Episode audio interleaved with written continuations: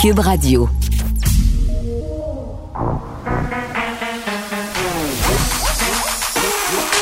Elle a une opinion sur tous les sujets. Pour elle, toutes les questions peuvent être posées. Geneviève Peterson. Cube, Radio. Salut, bienvenue à l'émission avec vous pour les deux prochaines heures et demie. Euh, nombre record de tests hein, euh, de dépistage de la COVID-19. Je pense qu'en ce moment, là, tout le monde se garoche dans les centres de dépistage. Et la raison est bien, bien simple. En fait, l'une des raisons principales pour laquelle c'est bondé, là, ben, ce sont les écoles, les garderies, les services de garde. Ce matin, à la blague, je faisais un statut Facebook, un appel à tous. Des fois, quand je suis un peu désespérée, je fais ça. Euh, ça allait comme suit. Qui a des enfants qui n'ont pas le rhume en ce moment, hein, des enfants qui fréquentent l'école et qui n'ont aucun symptôme de rhume parce que euh, vraiment là, j'ai l'impression que tout le monde dans mon entourage et moi la première, on a un enfant soit qui morve, soit qui tousse, soit qui a mal au ventre, euh, qui se racle la gorge. Et évidemment, on prend aucune chance au niveau euh, des écoles, des services de garde, des garderies.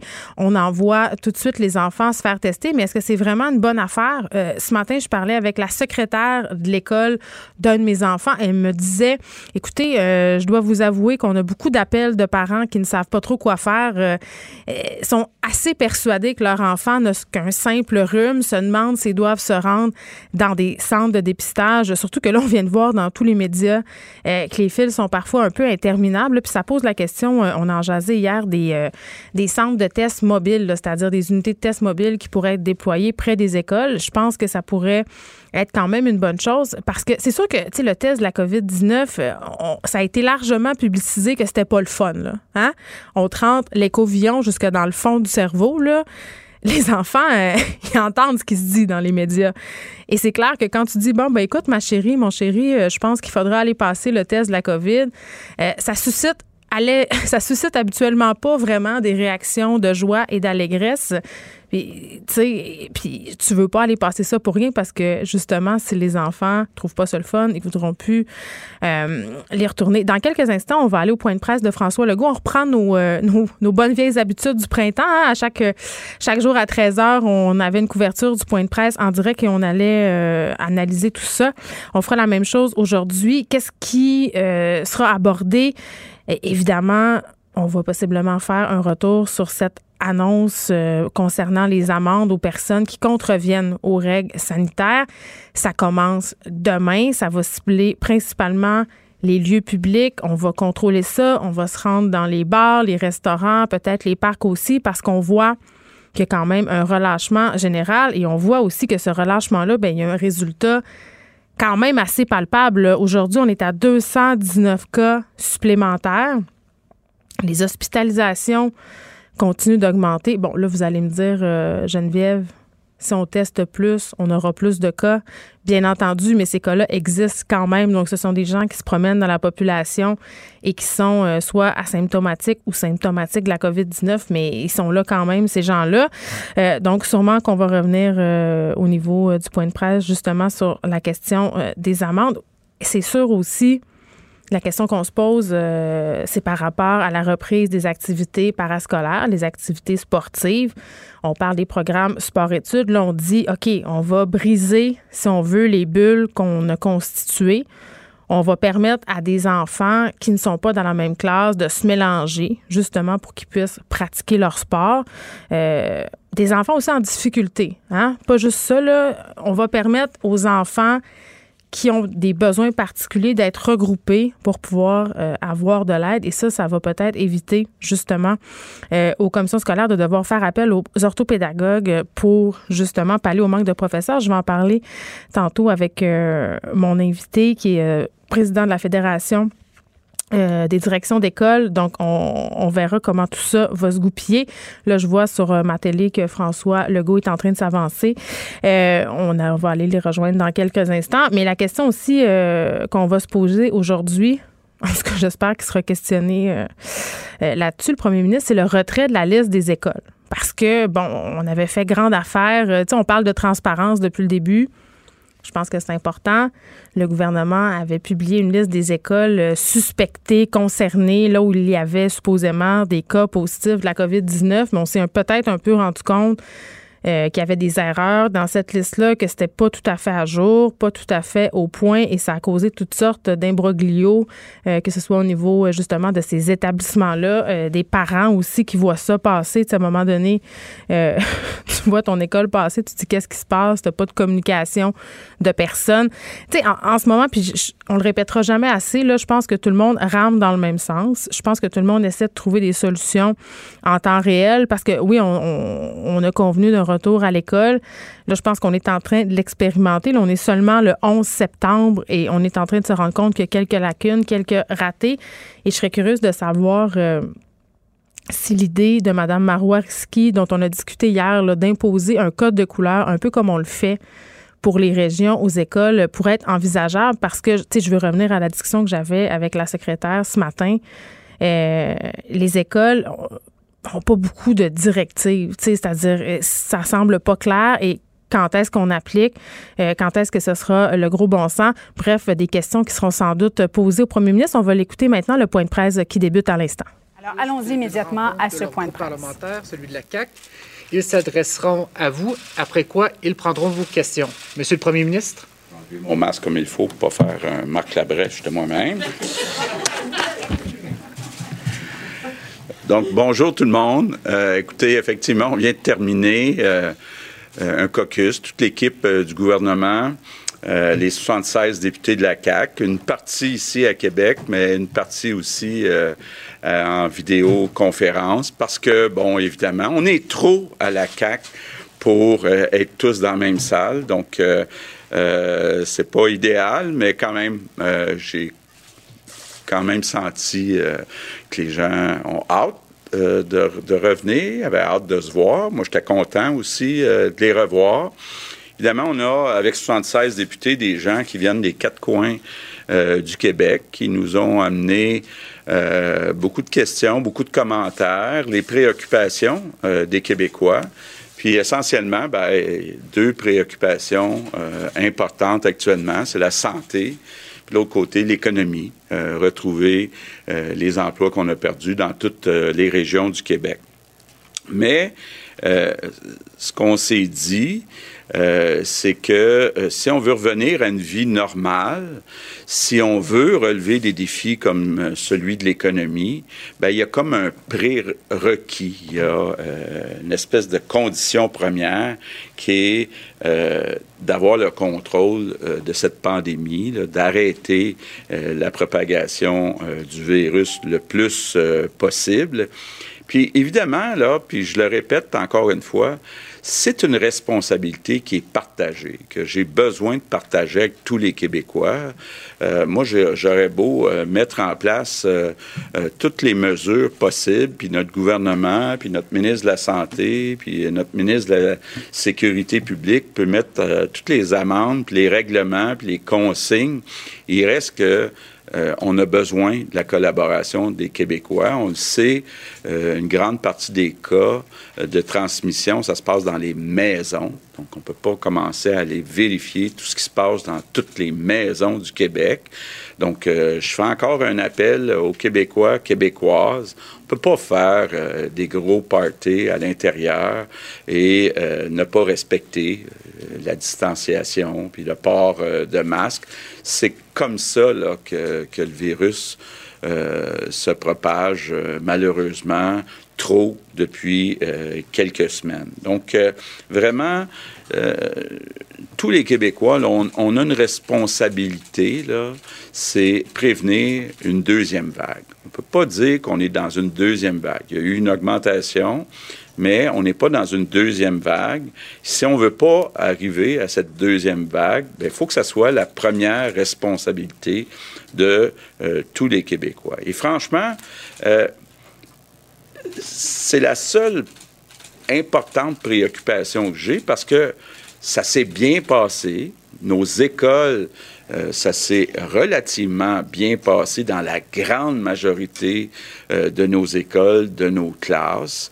Euh, même la reprise économique, qui est la grande, l'autre grand défi, l'autre grande inquiétude des Québécois, ben on l'a vu dans les chiffres de chômage. Le Québec jusqu'à présent a un taux de chômage plus bas qu'en euh, Ontario, dans le reste du Canada. Donc, notre reprise a été euh, accélérée. C'est pas terminé, mais je veux vous dire qu'on y travaille quand même très fort. D'abord, Investissement Québec je les rencontre une fois par mois, puis ils font du travail, et puis il y a eu une fusion dans chacune des régions du Québec, et puis ils essayent d'aider toutes les entreprises. On veut essayer d'aider euh, puis de sauver toutes les entreprises. Dans certains cas, ça va être plus euh, compliqué parce qu'il y a des changements structurels. La pandémie amène des changements structurels. Il y a des industries euh, où ça va être plus dur où euh, certains emplois ne pourront pas revenir. Je pense entre autres au commerce de détail. Il va rester un, commerce du détail, de détail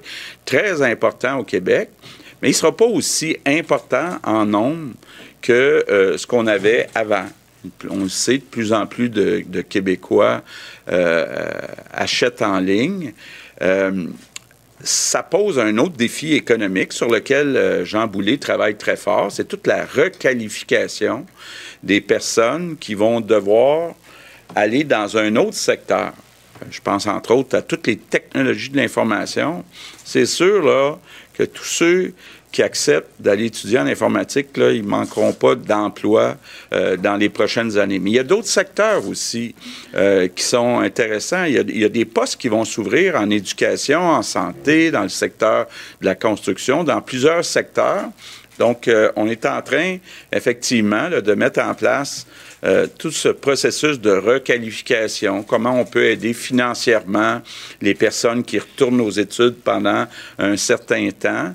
Mais c'est certain que la pandémie a amené euh, des changements structurels. L'autre changement qui s'est accéléré avec la pandémie, c'est que les économistes prévoient que le ralentissement des échanges commerciaux internationaux va se poursuivre pendant des mois, des années. Donc, ça veut dire concrètement que nos entreprises vont pas pouvoir compter autant sur la croissance des exportations, mais ça ouvre une opportunité importante de remplacer une partie de nos importations par des produits fabriqués au Québec. Donc, on va beaucoup aider, entre autres Investissement Québec est, euh, est en train d'identifier les secteurs où on pourrait produire plus au Québec, des produits qui habituellement étaient euh, importés. Mais là aussi, j'ai besoin des Québécois. Il faut essayer d'avoir le réflexe d'acheter québécois. Donc, de regarder est-ce que c'est fait au Québec, est-ce que c'est fabriqué au Québec, de privilégier les produits qui sont euh, fabriqués au Québec. L'autre chose aussi qu'on veut accélérer, hein, toujours en économie, c'est toute l'économie verte. Vous le savez, on a beaucoup de projets de trains, tramways, camions électriques, autobus électriques. Euh, on essaie. Bon, évidemment, euh, on va attendre les annonces. Euh, le premier ministre qui s'éternise un peu dans le small talk, il fait souvent ça. mais quand même, mot rassurant sur la relance économique. je vais être curieuse de savoir tantôt ce que François Lambert va en penser, notamment à propos, évidemment, de la transformation de certaines branches de notre économie. Là, François Legault qui donnait l'exemple du commerce au détail qui est appelé à se transformer. On sait que les Québécois achètent de plus en plus en ligne. Il a clairement dit là, que, que ça allait euh, évidemment le nombre euh, peut-être d'entreprises qui misent sur le commerce au détail. Mais un truc que j'ai trouvé particulièrement intéressant, et c'est ce que je voudrais euh, discuter avec François Lambert tantôt, le ralentissement des échanges internationaux qui va se poursuivre selon les économistes pendant des années. donc, certaines entreprises d'ici qui vont devoir remplacer une partie des importations par des produits fabriqués au Québec. Puis c'est on voit peut-être aussi une nouvelle opportunité d'affaires euh, pour pousser justement l'économie locale. On sait que c'est un des, chevaux, euh, des chevaux de bataille de François Lambert. Bon, euh, rapidement aussi, les deux préoccupations, on le sait, la santé, économie. On nous rappelle que même si on donne des amendes, on a besoin de la collaboration de tous et de toutes. Les rassemblements dans les maisons, ça semble ce qui est problématique en ce moment. C'est pas le temps de faire des parties à plusieurs, 15-20 dans une maison, dans le sol, c'est pas une bonne idée.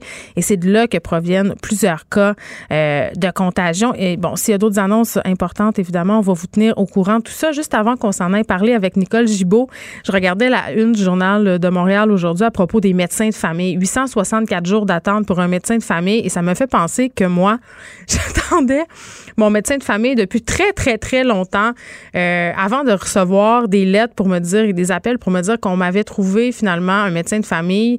Euh, mais à chaque fois que je reçois une offre, entre guillemets, de médecin de famille, ça, ça donne tout le temps que ce médecin-là ou cet médecin est vraiment très, très loin de chez nous et m'offre une plage horaire, une seule, tel jour, telle date, et si je peux pas y aller, bing, bang, boom, on passe à un autre. Si tant est que c'est arrivé trois fois que je pouvais pas me rendre euh, à, ce fameux rendez-vous avec des médecins différents qu'on me proposait, et j'ai reçu cette fameuse lettre et j'étais tellement insultée, pour vrai, une lettre gouvernementale pour me dire, Madame Petersen, nous avons essayé de vous trouver un, médecin de famille, mais devant votre refus et euh, d'accepter le médecin qu'on vous propose, on vous retire du programme.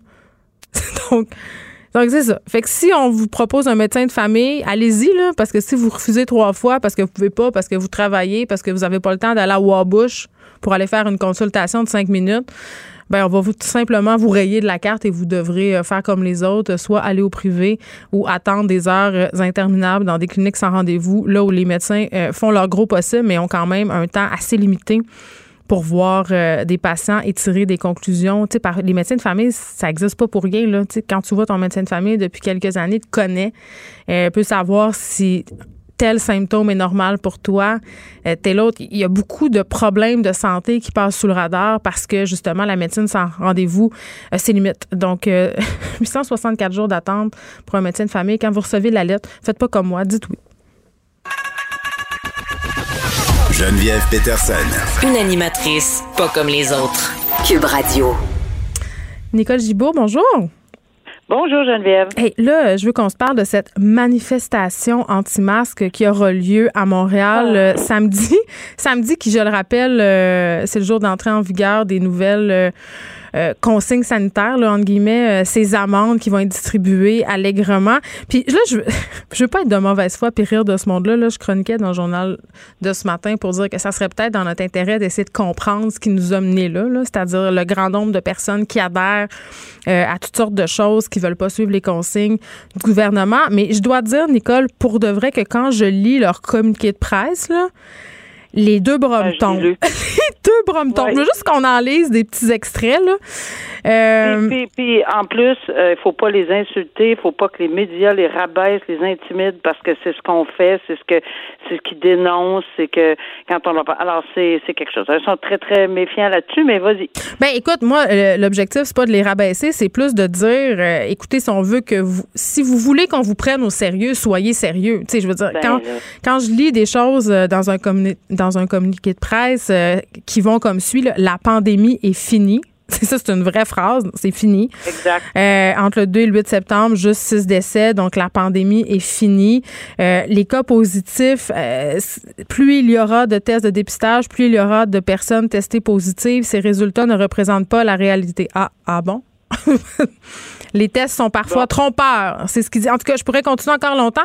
C'est, c'est plate à dire, puis je veux bien essayer de les comprendre, puis faire mon petit bout de chemin pour me dire, ben, coudons, s'ils sont sont autant ce monde-là, c'est parce qu'il visiblement il y a un problème, mais avec ce communiqué-là, il s'aide pas. Puis moi, je voulais qu'on se pose la question euh, ensemble, Nicole. Euh, là, bon, ils vont se réunir, évidemment. On pourrait supposer qu'il y aura une couple là-dedans qui n'auront pas leur masque. Sais, si la police leur distribue pas des amendes, qu'est-ce ben, que... Parce que la première phrase du communiqué de presse, il y, a une question. Mm. Sommes-nous des anti-masques? Et on répond non. Bon. J'ai hâte de voir demain. J'ai hâte de voir demain. Nous ne sommes des personnes conscientes qui revendiquent la fin de l'état d'urgence, les mesures sanitaires, parce qu'il n'y a pas de pandémie, puis il n'y a pas d'études sérieuses euh, qui démontrent euh, rien, c'est masques, puis rien, puis rien, puis rien, puis rien. Non, puis en ben, plus, euh, le PM vient de dire qu'on n'était pas dans la deuxième vague encore. Là. Fait que ça, ça va encore peut-être venir acheter de l'eau au moulin à cette pensée magique. Je trouve ça vraiment, vraiment, puis moi non plus, pas le goût des rabaisser, mais sauf que je trouve que en c'est un peu jeter la, la, la serviette à nous ou aux gens à la majorité, je dis bien, parce que puis j'ai pas peur de mes mots, à la majorité des gens qui on n'est pas des moutons. Premièrement, nous dire qu'on est des moutons puis qu'on veut porter des masques puis qu'on a de l'air de quoi en ligne dans les épiceries. Pensez-vous, les gens, que ça nous intéresse faire ça? Ça ne nous intéresse pas personne. Moi, j'ai jamais vu quelqu'un, à part à l'Halloween, là, se pitcher partout pour, pour, pour, pour mettre des masques. Là. Euh, j'en ai jamais vu encore. C'est pas plus agréable pour moi, pour d'autres, puis pour ceux qui sont en ligne dans les dans les commerces, puis qui se lavent les mains, puis qui respectent les consignes. Alors, moi non plus, ça me tente pas d'être, euh, et je parle de moi, là, mais ça me tente pas non plus comme citoyen qu'on insulte ou qu'on rabaisse ou qu'on on minimise tout ça pour le reste de la population qui est mm. probablement majoritaire. Puis ceci dit, euh, c'est vraiment désolant. Écoutez, il y a deux choses. Oui, ils ont le droit de protester. Oui, ils ont le droit d'exprimer leur liberté. Oui, ils ont le droit d'aller devant les tribunaux, contester un décret, contester une loi. Dieu sait si je sais ce que c'est. Euh, alors, il n'y en a pas de problème. Mais est-ce qu'ils vont se plier à la décision du premier tribunal? Non. Ils vont aller en appel. Est-ce qu'ils vont se plier au premier, au deuxième? Probablement non. Peu importe, là, je parle évidemment s'ils échouent. Ils échouent. On dit dans le pire cas, pour eux, s'ils échouent, la Cour suprême, ils n'y croiront pas non plus. Il n'y a rien qui va passer. C'est drôle quand même. Euh, ils se battent contre les institutions, mais ils font appel aux institutions pour défendre leurs droits. c'est un petit peu euh, ça. Euh, tu as tout à fait raison. Très, très bonne euh, légation là-dessus. Puis je trouve ça vraiment désolant. Qu'ils se manifestent dans les rues, ils disent qu'on n'est pas des anti-masques, qu'on va tout avoir des anti-masques. Puis en plus, on va certainement pas respecter la distanciation. Je pense pas. À moins qu'on se promène avec des, des, des espèces de, de nouilles à piscine qui font six pieds et puis que tout le monde se promène. Là, je trouverais ça vraiment sérieux. Pas de masque, à six pieds tout le monde au moins il y aurait peut-être, mais c'est même pas là parce qu'ils croient pas. Parce que tu as raison de soulever pourquoi nous manifestons? Deuxième question est claire, je le répète, la pandémie est finie. C'est drôle, j'entends ça, moi, dans un autre pays par quelqu'un d'autre. C'est drôle, là. C'est où ça hein? va finir. Euh, ça va finir bientôt. C'est rien qu'une grippe, c'est rien qu'un rhume. Les enfants sont pas touchés. c'est encore une fois désolant d'entendre le je, je, me, me, moi, moi. Hmm. Moi, j'ai déjà entendu des gens dire, malheureusement, à un certain âge, c'est de valeur parce qu'ils sont, sont très agréables, les personnes euh, vieillissantes. Là. Je dis, j'ai pas de problème. Puis il y en a certaines qui vont dire, ben, regarde, moi, c'est pas grave. Il faut que je meure de quelque chose. Mais c'est pas ça. C'est pas le but. Moi, je vais mourir. Moi aussi, je vais mourir de quelque chose. Euh, toi aussi, Geneviève, mais ça nous tente pas juste avant de mourir de peut-être être la source de 4-5 autres personnes qui vont l'avoir. Ces 4-5 autres vont peut-être, mais ça, on y mm. croit pas. On ne croit pas à la propagation du virus parce que la pandémie est finie. Même s'il y a deux cas. Alors moi, la question que je pose, c'est la grippe, la petite grippe ordinaire, la petite grippe, là elle se propage pas. On propage ça non plus, ça n'existe pas. Ça fait que ça vous tente d'aller au métro, quelqu'un euh, éternue sur vos raisins, puis prenez la, la, la, grappe de raisin. C'est. Vous allez avoir, il n'y a qu'une petite grippe. Sais-tu, euh, j'avais la réflexion juste avant la rentrée scolaire. Euh, parce que sur le communiqué de presse euh, de cette manifestation-là, c'est indiqué Nicole, bienvenue aux familles. Puis tu sais, je me faisais la réflexion, ça doit être tellement lourd à porter en ce moment ah. euh, d'être un enfant d'anti-masque. Parce que imagine comment t'es déchiré, Nicole. Tu sais, chez vous, tu te fais dire toutes sortes de choses, puis quand t'es petit, ce que tes parents disent, c'est vrai, c'est l'absolu, c'est la vérité, et tu contestes pas ça, là. Et là, t'arrives à l'école et tu te fais dire une toute autre affaire, tu t'es obligé à porter le masque, et tu dois porter ce discours-là, cet antagonisme-là à l'intérieur de toi. C'est vraiment injuste pour ces enfants-là, euh, ce qu'ils doivent porter. Je ne l'ironie, là. Je veux pas faire de l'ironie, mais c'est parce que ta prémisse, là, c'est que c'est pas des anti-masques. Lis le communiqué de presse. oui. Ils sont des personnes conscientes. Ils sont libres qui revendiquent libre. Hmm. Et donc, par conséquent, c'est exactement le discours qu'ils tiennent dans leur famille, puis ils ont le droit de tenir le discours qu'ils veulent. On peut pas rentrer dans les familles pour savoir comment ça se passe, comment les discussions. Mais tu as raison, c'est que ça fait une, euh, on, a une barre, tu sais, qui clash, si on me permet l'expression, directement entre les propos qu'ils vont entendre à l'école de leurs amis. C'est vraiment difficile. Ça les isole, ces enfants-là pour des, des jeunes enfants d'entendre la famille de son meilleur ou sa meilleure amie avoir un, des propos complètement différents, puis arriver à la maison, puis sont c'est, où ils sont pas mêlés, où ils parlent pas, puis là on se demande pourquoi. Ah, ah, on peut avoir des problèmes, ben c'est parce que oui. C'est sûr que dans tous les discours, ben, moi je vais poser une autre question. Pourquoi on va juste à 100 km à l'heure sur les euh, sur les autoroutes? Je sais pas pourquoi qu'on va juste à 100 km. On devrait pas suivre ça. Ils savent pas ce Jusqu'à 120, on se fait pas arrêter, Nicole. Non, mais pas juste ça. En Allemagne, il n'y en a pas de limite. Les autres sont corrects. Alors pourquoi qu'on fait ça? Pourquoi pourquoi qu'il y a des ceintures de sécurité, on les impose? Pourquoi il faut mettre des stops? Pourquoi il faut arrêter derrière les autobus scolaires en C'est la gestion du risque. C'est la gestion du risque. Puis j'ai ah, envie de te dire, en Allemagne, euh, les accidents sont davantage mortels qu'ici, statistiquement. Regarde, euh, y en a qui disent ben si c'est un accident, c'est peut-être mieux d'y rester que, de rester. Mais c'est, c'est, il va toujours avoir un argument à l'argument de l'argument de l'argument.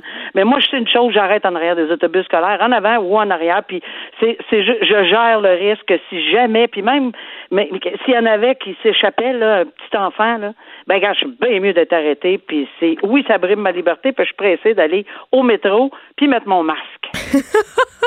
bon, ceci étant dit, passons, euh, j'ai envie de dire, euh, quelle gang de champions, hein? deux hommes euh, dans la vingtaine qui ont fait littéralement, Nicole, une virée incendiaire près de la frontière canado-américaine en Montérégie.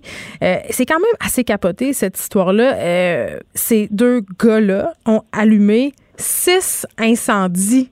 Six incendies, Nicole, dans la même nuit.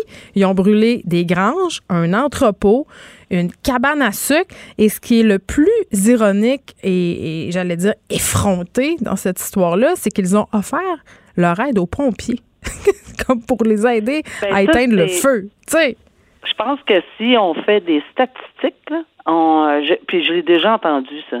Souvent, souvent, les pyromanes, ben, c'est un pyromane d'occasion, on va dire, mais six fois, six fois d'occasion, là. Mais les pyromanes là, aiment bien être dans la foule, autour, vont même prêter assistance, etc., pour voir leur œuvre. C'est quelque chose d'enflammer euh, des bâtiments puis de voir les flammes, etc. C'est pas un feu d'artifice, mais en tout cas, regarde, pour eux autres, là, c'est quelque chose de. Ici, par exemple, c'est très arrosé d'alcool très, très, très arrosé d'alcool. C'est des jeunes, et, et, et, on le dit là, écervelés, euh, gaffes qui vont se faire euh, remettre euh, dans le visage le restant de leur jour parce qu'ils ont détruit des choses, vraiment détruit des choses. Je voyais les photos des gens qui ont, tu sais, le travail d'une vie là, Nicole, on n'y est pas là.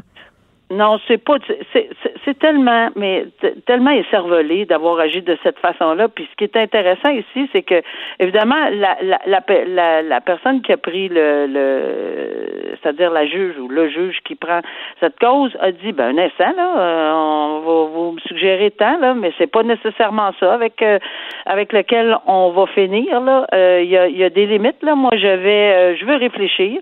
C'est pas la première fois, on s'en parle là de plus en plus là. Il y a des il y a des questionnements là-dessus. Fait que on verra quelle sera la décision, là.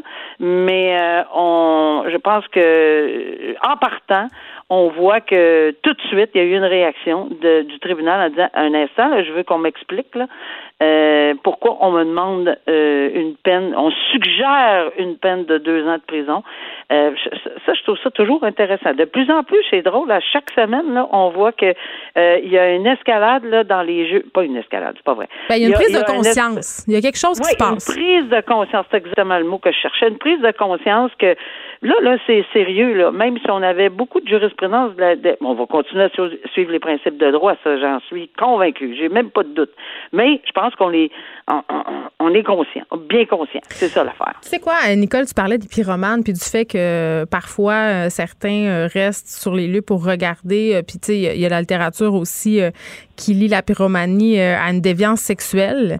Puis tu sais, pour la petite anecdote, mon père est expert en sinistre. C'est ça qu'il fait, c'est ça sa job. Et dans les années 80, au Saguenay, il y avait une vague d'incendie. ça brûlait dans le coin de Jonquière, d'Arvida, allègrement.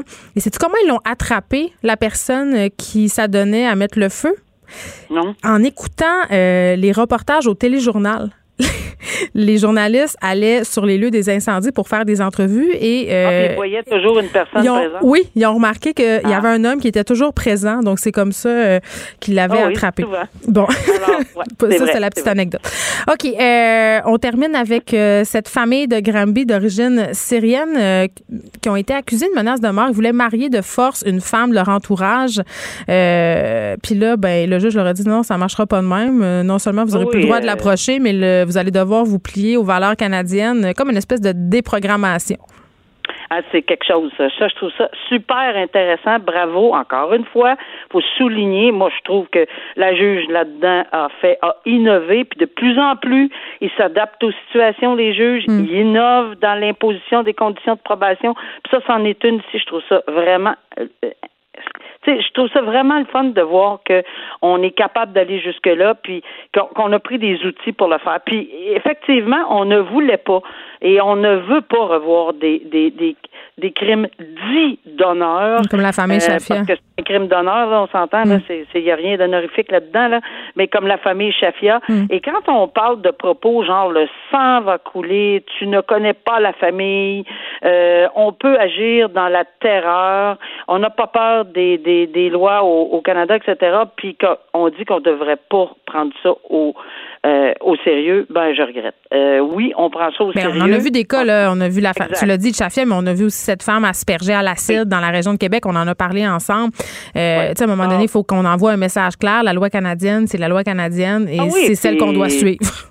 Celle qu'on doit suivre, puis avec euh, comme tu sais, c'est très très bon. Euh, on a donné une ordonnance de probation à ces gens-là, puis entre autres, c'est une des conditions, c'est de suivre, euh, de se soumettre à un suivi visant l'intégration communautaire, ainsi que leur apprentissage et leur respect des valeurs canadiennes. Ben oui, on est en terre canadienne depuis 2016 et on avait encore ces propos-là, et c'est très malheureux. Donc, c'est un agent de probation, un ou une, là, euh, qui va faire, qui va décider de la forme que va prendre cet enseignement-là. Puis en bout de ligne, là, en bout de ligne, il va, il va, les, il va leur dire à ces gens-là, vous devez vous présenter à tel jour, telle date, telle heure pour faire telle chose, probablement demander une attestation hmm. écrite de votre présence, que vous êtes arrivé à telle heure puis que vous avez fini, vous signez en, rentrant et en sortant. Là. Et, et ceci dit, si vous le faites pas, ben L'agent de probation pourra évidemment s'adresser au tribunal ou faire une, loger une, plainte à cet effet-là. Et ils sont susceptibles d'avoir une autre infraction criminelle qui s'appelle un bris de probation. Fait que là, ils font face à la justice encore. Un casier judiciaire, etc. Là, ce qu'ici, on a compris, la juge a été bien correcte là-dessus, a dit, écoutez, vous avez fait du temps de prison, vous avez fait ci, vous avez fait ça, j'accepte votre plaidoyer de culpabilité, mais trois ans de probation avec euh, des valeurs, euh, avec euh, un suivi serré. puis il est interdit, alors interdit de faire des mariages arrangés. Ben, c'est la moindre des choses. Ben, il faut que ça soit dissuasif. Nicole beau bon week-end. On se reparle lundi.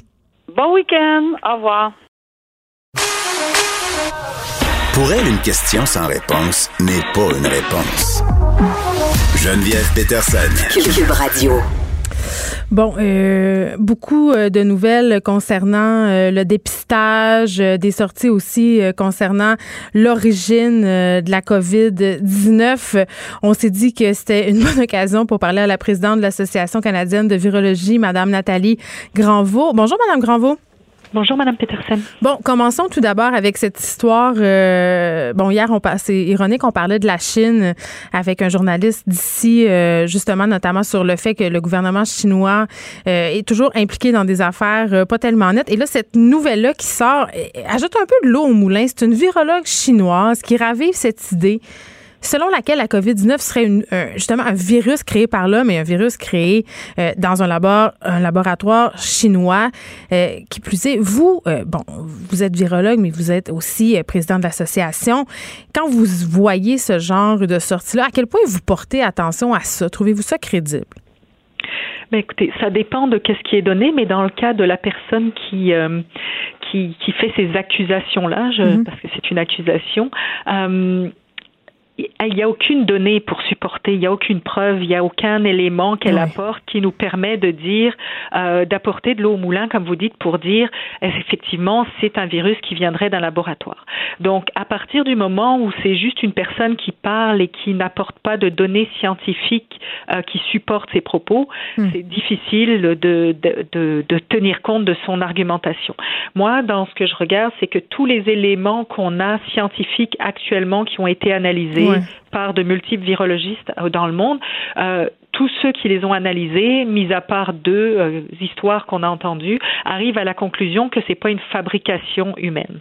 Donc, pour l'instant, je pense avec les, les, données de la science et pour dire que c'est un virus d'origine naturelle et qui, euh, qui est venu d'une contamination euh, de l'homme par, euh, par un animal. C'est les meilleures preuves qu'on a pour l'instant. Bien, c'est les meilleures preuves. Puis c'est dommage parce que quand on, on s'attarde à cette nouvelle-là et qu'on commence à lire un peu, tu sais, ça a quand même un aura de crédibilité. Là. Cette personne-là aurait travaillé dans une prestigieuse université d'Hong Kong, dans un des principaux centres mondiaux de recherche sur les maladies infectieuses. Tu sais, tu regardes ça, puis tu fais, ben là, euh, si elle dit ça, puis, puis j'entends ce que vous me dites, là, j'entends totalement qu'au niveau scientifique, euh, c'est pas là où nous en sommes, mais, tu sais, allons parler euh, de la perception des gens, parce qu'il y a un nouveau sondage qui est sorti sur notre perception des risques par rapport à la COVID-19 et aux nouvelles consignes sanitaires. Et, c'est pas encourageant, là, quand même, Madame Granvaux. La plupart des Québécois aurait une mauvaise compréhension de, du niveau du risque de, contracter le virus.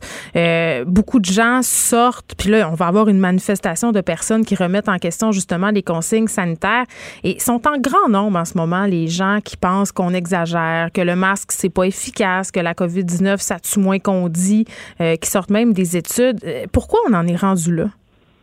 Ben, je pense qu'il y a plusieurs éléments là-dedans. Et puis il y en a un que vous avez mentionné au début qui est très important. Je pense que les, les, les gens qui s'expriment, comme la personne, euh, la, la chercheuse chinoise, ou euh, comme moi je le fais, euh, on a la responsabilité de le faire avec des données, de parler de données donc, mm. et non pas de parler de notre avis personnel. Euh, je pense que ça, c'est extrêmement important. Après, les, vous avez mentionné, c'est une chercheure qui a, qui a qui a des euh, une formation qui vient pas de n'importe où. Puis, euh, mais ça n'empêche qu'il faut se baser sur des données factuelles mm. et que des fois on peut faire des erreurs. Je vous remettrai dans le contexte qu'il y a quelques semaines ou enfin ou, mois maintenant, le temps passe tellement vite, mais euh, la première, une des premières euh, informations qui était arrivée pour dire que le virus n'était pas un virus euh, naturel mais qui avait été créé par l'humain venait de quelqu'un qui avait eu reçu le prix Nobel et sa, sa publication a été retirée par la suite parce qu'en en fait, c'était pas du tout des faits avérés, euh, euh, en tout cas qui n'avaient pas été analysés de la bonne façon. Et euh, donc, en fait, on n'est jamais à l'abri d'erreurs d'interprétation.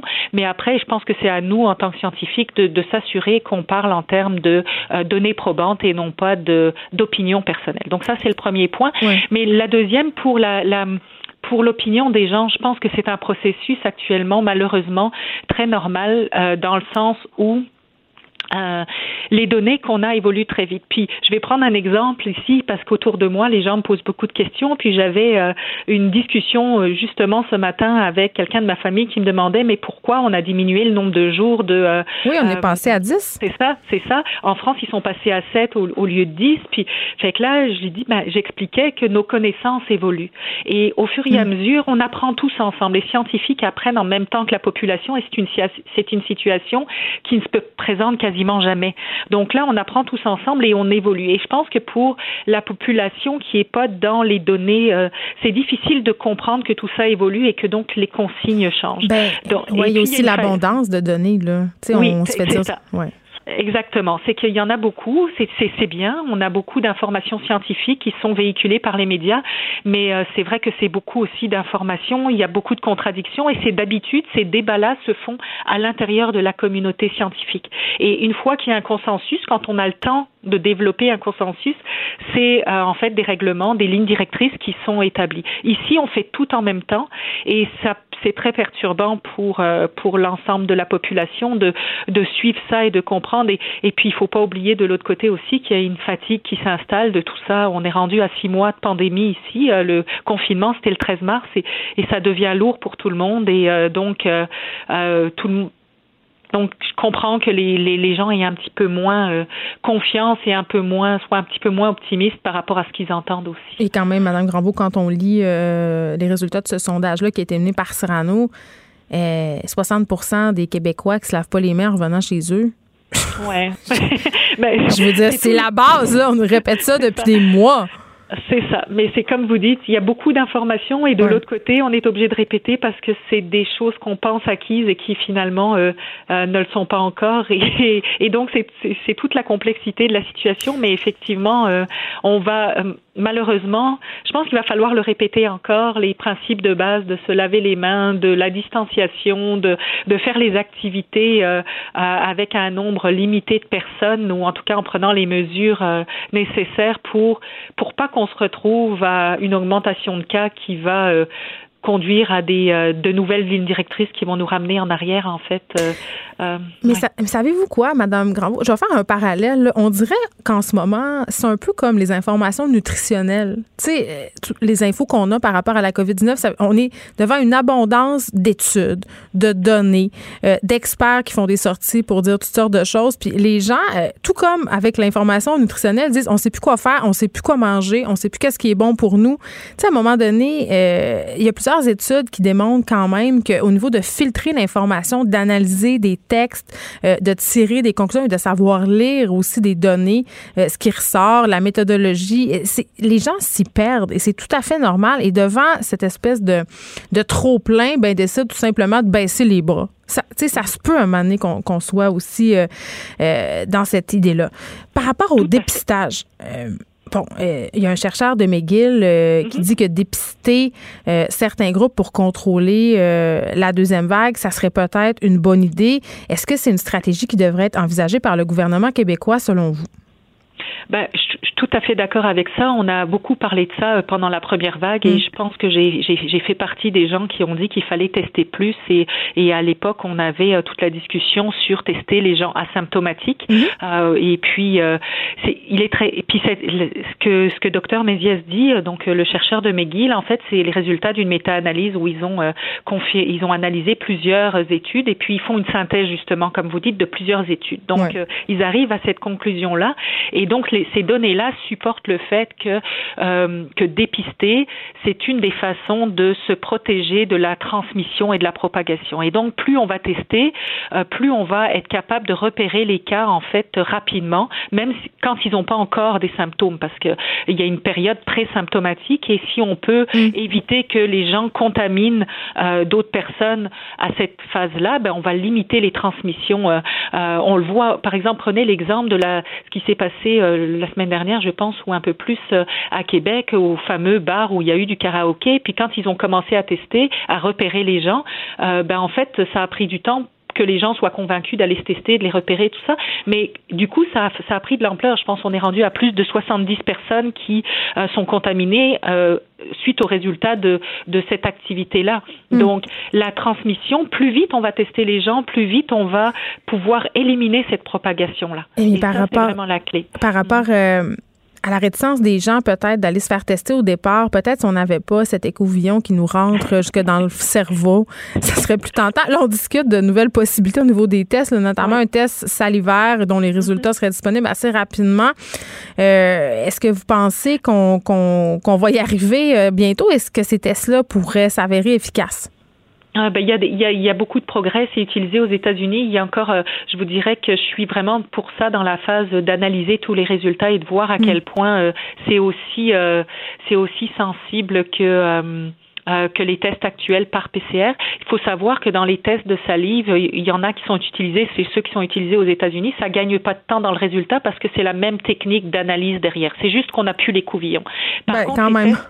Oui, c'est ça. Oui, c'est Pour les enfants? Je suis d'accord. Euh, dans le, en Europe, par contre, le, euh, les tests salivaires qui sont utilisés euh, à certaines places, en fait, c'est un test complètement différent mm. et qui, comment dire, lui va plus rapidement, mais la sensibilité, en fait, et le nombre de faux négatifs, en tout cas, me semble pas convaincante, mais j'ai pas analysé toutes les données. Mais effectivement, il va falloir il y a beaucoup de monde qui travaille à développer des alternatives pour que ça aille plus vite et qu'il n'y ait pas l'étape de l'écouvillon, bien entendu, euh, qui repousse certaines personnes et probablement rend les gens moins euh, euh, disponibles à aller se faire dépister de manière volontaire.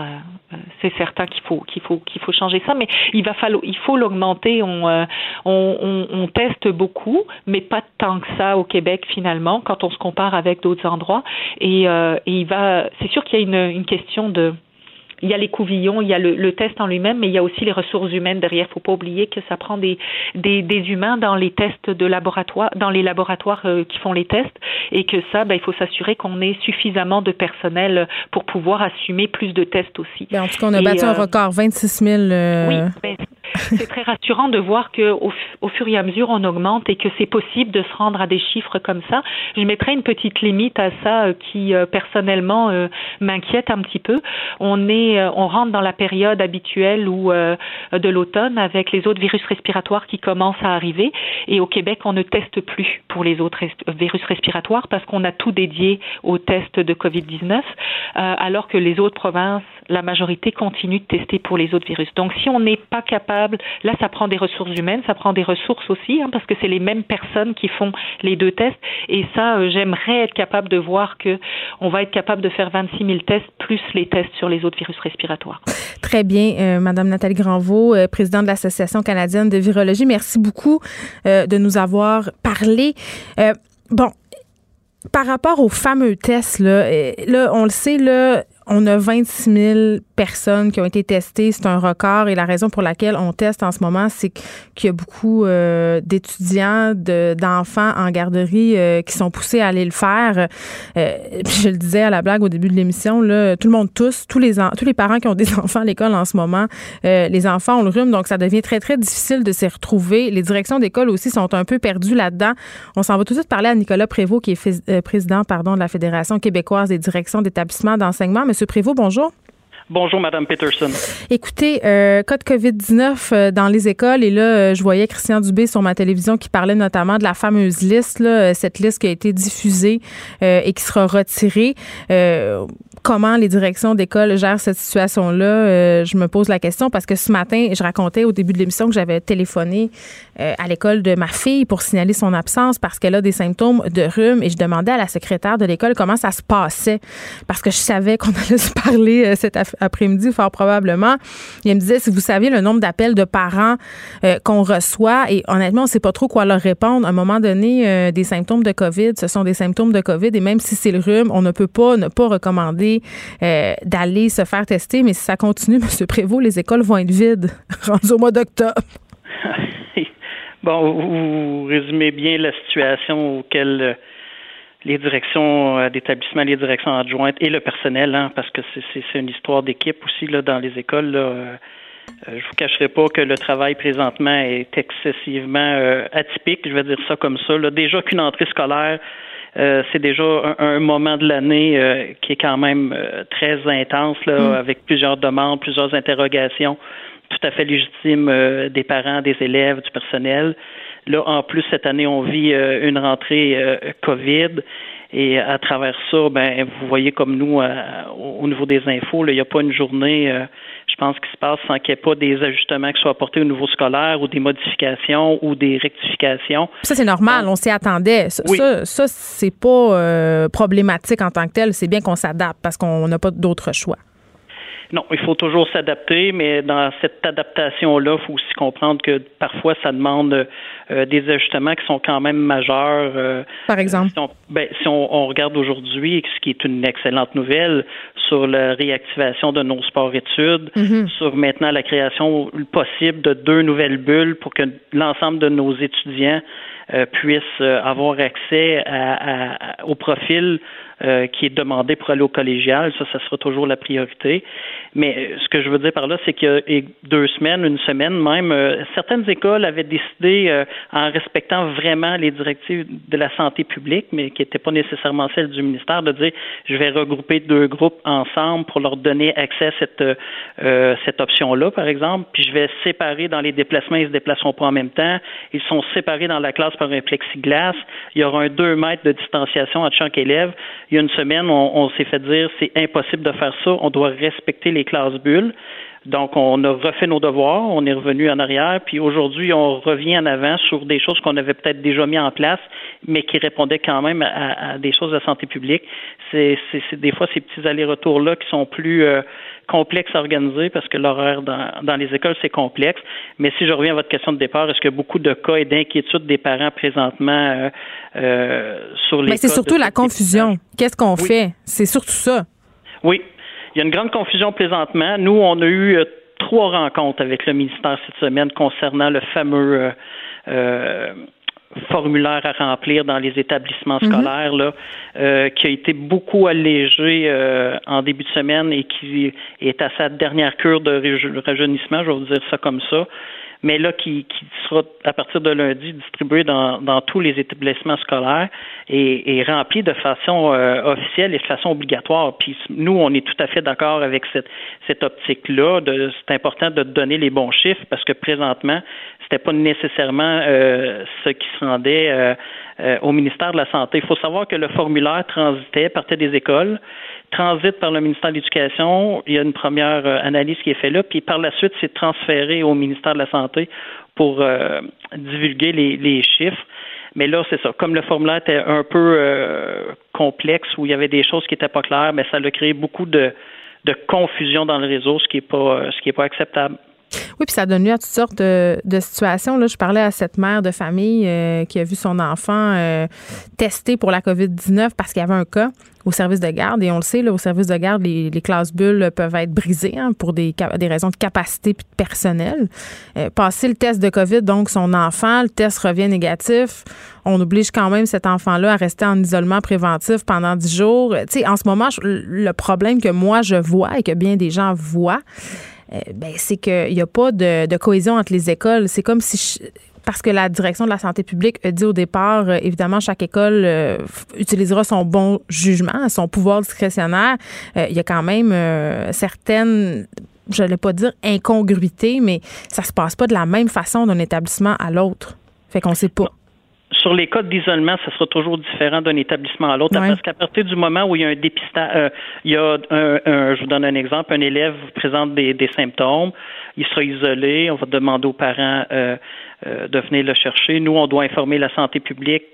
La santé publique va acheminer le parent vers le dépistage. Suite au résultat du dépistage, la santé publique va retransférer cette information à l'école et entre-temps, c'est la santé publique qui vient dans les établissements faire une enquête. Dans le fond, ils, vont venir avec la direction d'école dire euh, bon, cet enfant-là ou ce membre du personnel-là là, a été en contact avec qui et quand. Et c'est la santé publique qui prend la décision de retirer deux, quatre, huit ou le groupe euh, complet, là, dans le fond, au niveau de l'école. Donc, euh, cette enquête-là peut être effectivement différente d'un établissement à l'autre. Et vous savez, maintenant, avec là, les trois bulles que l'on, hmm. euh, qui vont être là, ben, est-ce que ça va amener maintenant, si un élève est, est isolé, ben, qu'on devra voir maintenant avec les trois bulles classes parce qu'il va, il y aura eu contact ou fréquentation avec d'autres groupes d'élèves. Là. Bon, euh, Monsieur Prévost, il y a la question, euh, évidemment, d'une éventuelle fermeture des écoles. Hein. Euh, euh, il y a un politicien, je me rappelle plus si c'est François Legault ou Christian Dubé, qui a dit on va, il faut vraiment faire attention. Il faudrait que les écoles restent ouvertes au moins jusqu'à Noël. Moi, j'ai reçu cette semaine, puis bien des parents ont reçu un sondage de la part des écoles sur le matériel informatique. C'est-à-dire, on nous questionnait à savoir est-ce qu'on a à notre disposition au moins trois heures par jour, une tablette, un ordinateur, euh, si pas, de quoi on aurait besoin, etc. Euh, vous l'envisagez là en ce moment, euh, la refermeture et l'enseignement à distance? Vous préparez à ça? Oui, oui. Les, les, écoles, les établissements scolaires se préparent à toutes les, éventualités. On, ne souhaite pas de fermeture généralisée et c'est un peu le principe des bulles. Euh, de, une fois que la santé publique vient faire son enquête, de, de restreindre le plus possible le nombre d'élèves qui seront retournés à la maison en, en, mesure préventive. Mais non, on ne sera pas à l'abri euh, euh, de peut-être de classes ou même d'écoles qui seront fermées de façon complète si si euh, maintenant, bon, dépendamment de l'évolution de la pandémie. Et nous, vous savez, il faut déposer pour le 15, donc pour euh, mardi prochain, tous les plans euh, d'urgence, de reconfinement doivent être déposés au centre de service et déposés au ministère de l'Éducation. Donc, ces plans-là devraient être effectifs à partir du 15. Donc, toutes les mm. écoles devraient être prêtes à faire face à cette éventualité-là de reconfinement. Bon, on a parlé beaucoup de l'enseignement en ligne, les élèves qui avaient eu droit euh, pour des raisons de santé, euh, parce que soit euh, eux-mêmes sont vulnérables ou ont des membres dans leur famille qui sont vulnérables. ces élèves-là ont eu le droit de rester à la maison, de bénéficier d'un enseignement à distance. Par contre, pour les élèves qui doivent manquer en ce moment, parce que soit ils ont le rhume, comme c'est le cas de mes enfants, ils sont tenus à l'écart, ou parce que justement ils sont en isolement pour une dizaine de jours à cause d'un test à la COVID-19, ces élèves-là en ce moment n'ont pas sont pas suivis. C'est comme le néant. L'enseignant, évidemment, euh, fait fait pas d'enseignement en ligne pendant qu'il enseigne à la classe en présentiel. Donc, ça, ça augmente encore le rattrapage que ces élèves-là vont avoir à faire. Tu sais, ça inquiète bien des parents là, de savoir que, bon, les enfants ont été arrêtés pendant quelques mois, là, s'en vont en présentiel, reviennent, repartent, reviennent, repartent. Manque, tu on, est à jour quand même, jour 15 peut-être de la rentrée en ce moment. Là, puis, je dirais là-dessus, il y a des enfants qui ont déjà manqué 5-6 jours d'école. Puis il n'y a pas d'enseignement, il n'y a pas de raté, il n'y a rien qui se passe pour eux autres. C'est comme une faille. Écoutez, vous, euh, vous avez raison. Là, il y a vraiment deux, euh, je vous dirais, deux procédures distinctes pour nos élèves, euh, bon, qui ont droit à un seuil minimal de services, là, qui sont en absence long terme parce qu'ils ont des conditions médicales particulières, ou un membre de la famille qui est sur le même, sous le même toit que que l'élève, tandis que l'élève qui lui est isolé par nature, nature préventive mm. ou isolement est, considéré comme un élève qui a le rhume ou qui a la malade, donc euh, il est malade. Donc on transfère le matériel des devoirs, des leçons pour une période de 10 jours. On demande quand même aux enseignants d'entrer en contact le plus possible avec euh, ces élèves-là pour continuer à faire un suivi, euh, mais ils sont pas ils sont ils sont pas souscrits là, au seuil minimaux là, de, de, de 10 heures, 15 heures, 13 heures d'enseignement par semaine ces élèves-là. On devrait l'envisager parce qu'on s'entend là cette situation-là va se répéter cet hiver puis pas juste un peu. Puis ça m'amène à vous parler peut-être de la solution que proposait euh, la députée Marois Risky hier euh, concernant le code de couleur par école. Est-ce que ça serait une bonne idée de calquer, entre guillemets, le modèle euh, qu'on a pour les régions, c'est-à-dire un code de couleur par établissement avec des mesures, des façons de faire pour que ce soit clair et que les étudiants aient droit à, continuer de leurs apprentissages? Écoutez, moi, je pense que les, toutes les solutions doivent être toujours en, en analyse euh, présentement pour s'assurer du meilleur service à nos élèves. Moi, je pense que ça fait partie de nos de, nos devoirs de, de, de, faire ça, d'analyser ça et de, de trouver le meilleur moyen pour rendre un service à tous nos élèves. Mais je vous cacherai pas, Madame Peterson, quand même, une problématique majeure auquel on fait face qui nous empêchera peut-être d'en venir à cette solution-là, c'est malheureusement la pénurie de personnel qui est qui était déjà criante, euh, qui était déjà difficile et qui présentement, euh, euh, je vous dirais, qui est encore très, très, très préoccupante alors où on se parle pour s'assurer hmm. de donner l'ensemble des services qu'on souhaiterait. Je vous dirais que c'est pas facile présentement. Nicolas Prévost, merci, président de la Fédération québécoise des directions d'établissements d'enseignement. Geneviève Peterson. Une animatrice pas comme les autres. Cube Radio. On parle avec euh, Pierre Nantel. Et Pierre, tu voulais faire un retour sur cette entrevue avec Olivier Drouin. Euh, c'est ce père derrière euh, covidécole.org. C'est un site qui catalogue une liste des écoles infectées par la COVID-19. Puis la liste, par ailleurs, elle est au cœur du point de presse d'aujourd'hui du premier ministre. Ben, puis tu as vu là, le ministre Dubé hmm. qui lui dit écoutez, l'essentiel, c'est que les parents d'enfants qui vont dans une école où il y a un cas sont tous appelés. On leur dit tous. Alors, je suis d'accord avec lui, ça c'est l'ABC, évidemment, puis c'est très bien. Puis d'ailleurs, j'aimerais mieux que ce soit le ministre Roberge qui me le dise, parce qu'on est vraiment dans les incidences d'un enjeu de santé publique à l'intérieur d'un domaine bien précis dont le ministre actuellement n'est pas là.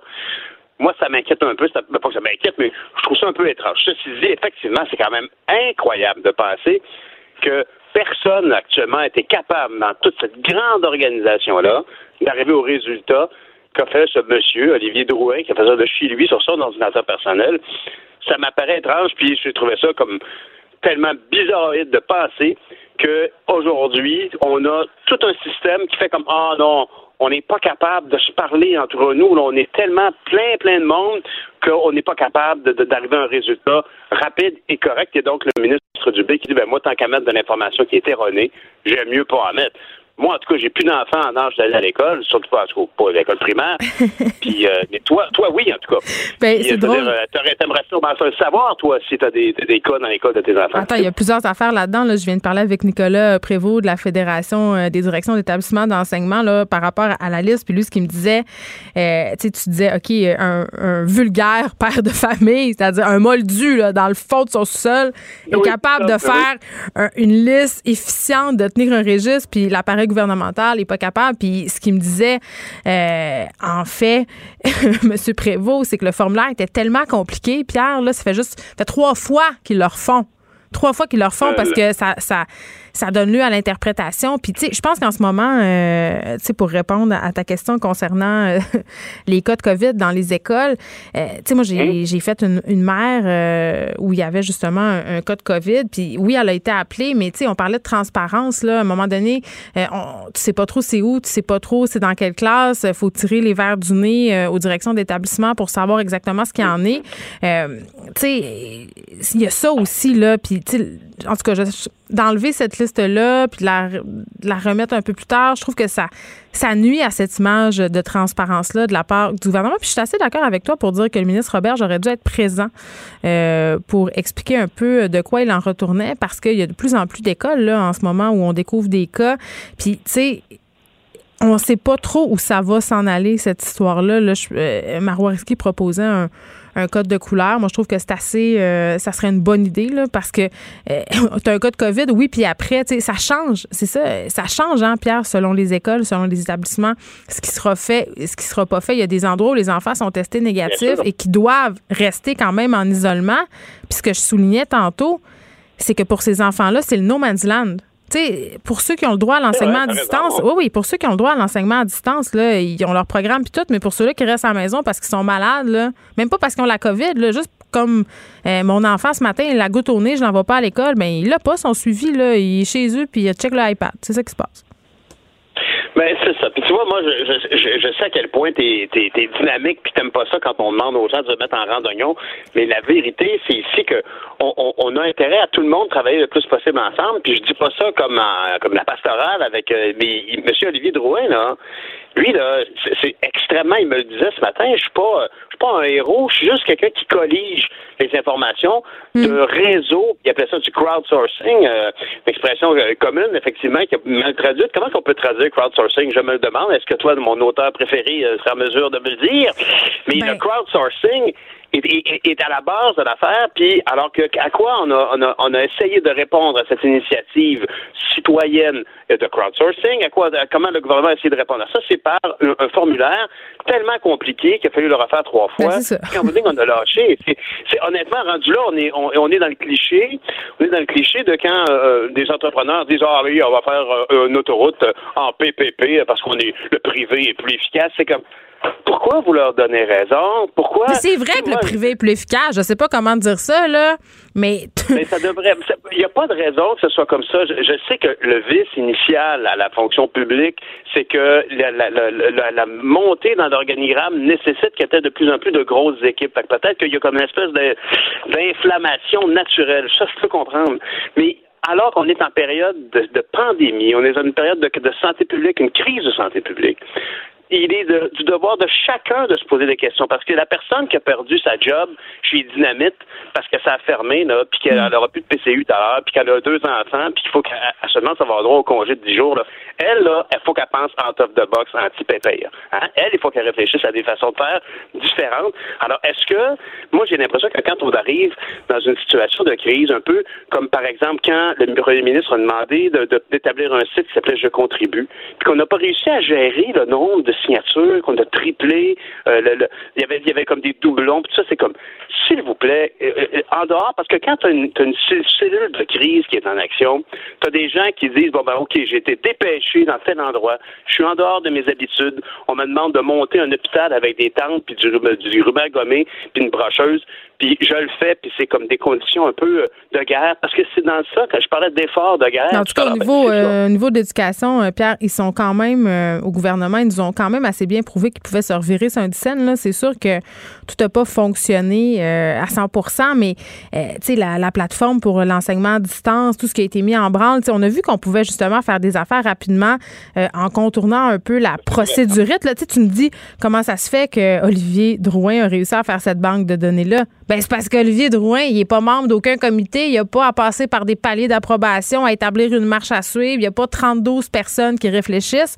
C'est lui qui décide de faire ça avec sa, méthodologie. C'est pour ça que ça marche, ce qui fait que ça ben marche pas. Puis notre il, faut imiter, il, faut être capable, il faut être capable d'imiter. Tu sais, quand tu dis, ben, c'est sûr que le privé fonctionne parce que ben justement, quand tu confies à quelqu'un de l'extérieur quelque chose, ben, lui, il passe pas par tout le fameux red tape. Mais un moment donné, il faut que même à l'intérieur de l'entreprise, à l'intérieur de le mot entreprise est sorti, même à l'intérieur du ministère ou de l'agence, on se dise, ben là, il faut faire des choses autrement. Tu as vu, par exemple, à l'hôpital Notre-Dame, un, médecin qui a fait un hôpital dans l'hôpital. Il faut, il faut penser, c'est clair que cet homme-là, euh, si on était dans une situation où on surveillait à coup de grief, là, il serait aux normes du travail pendant 50 ans.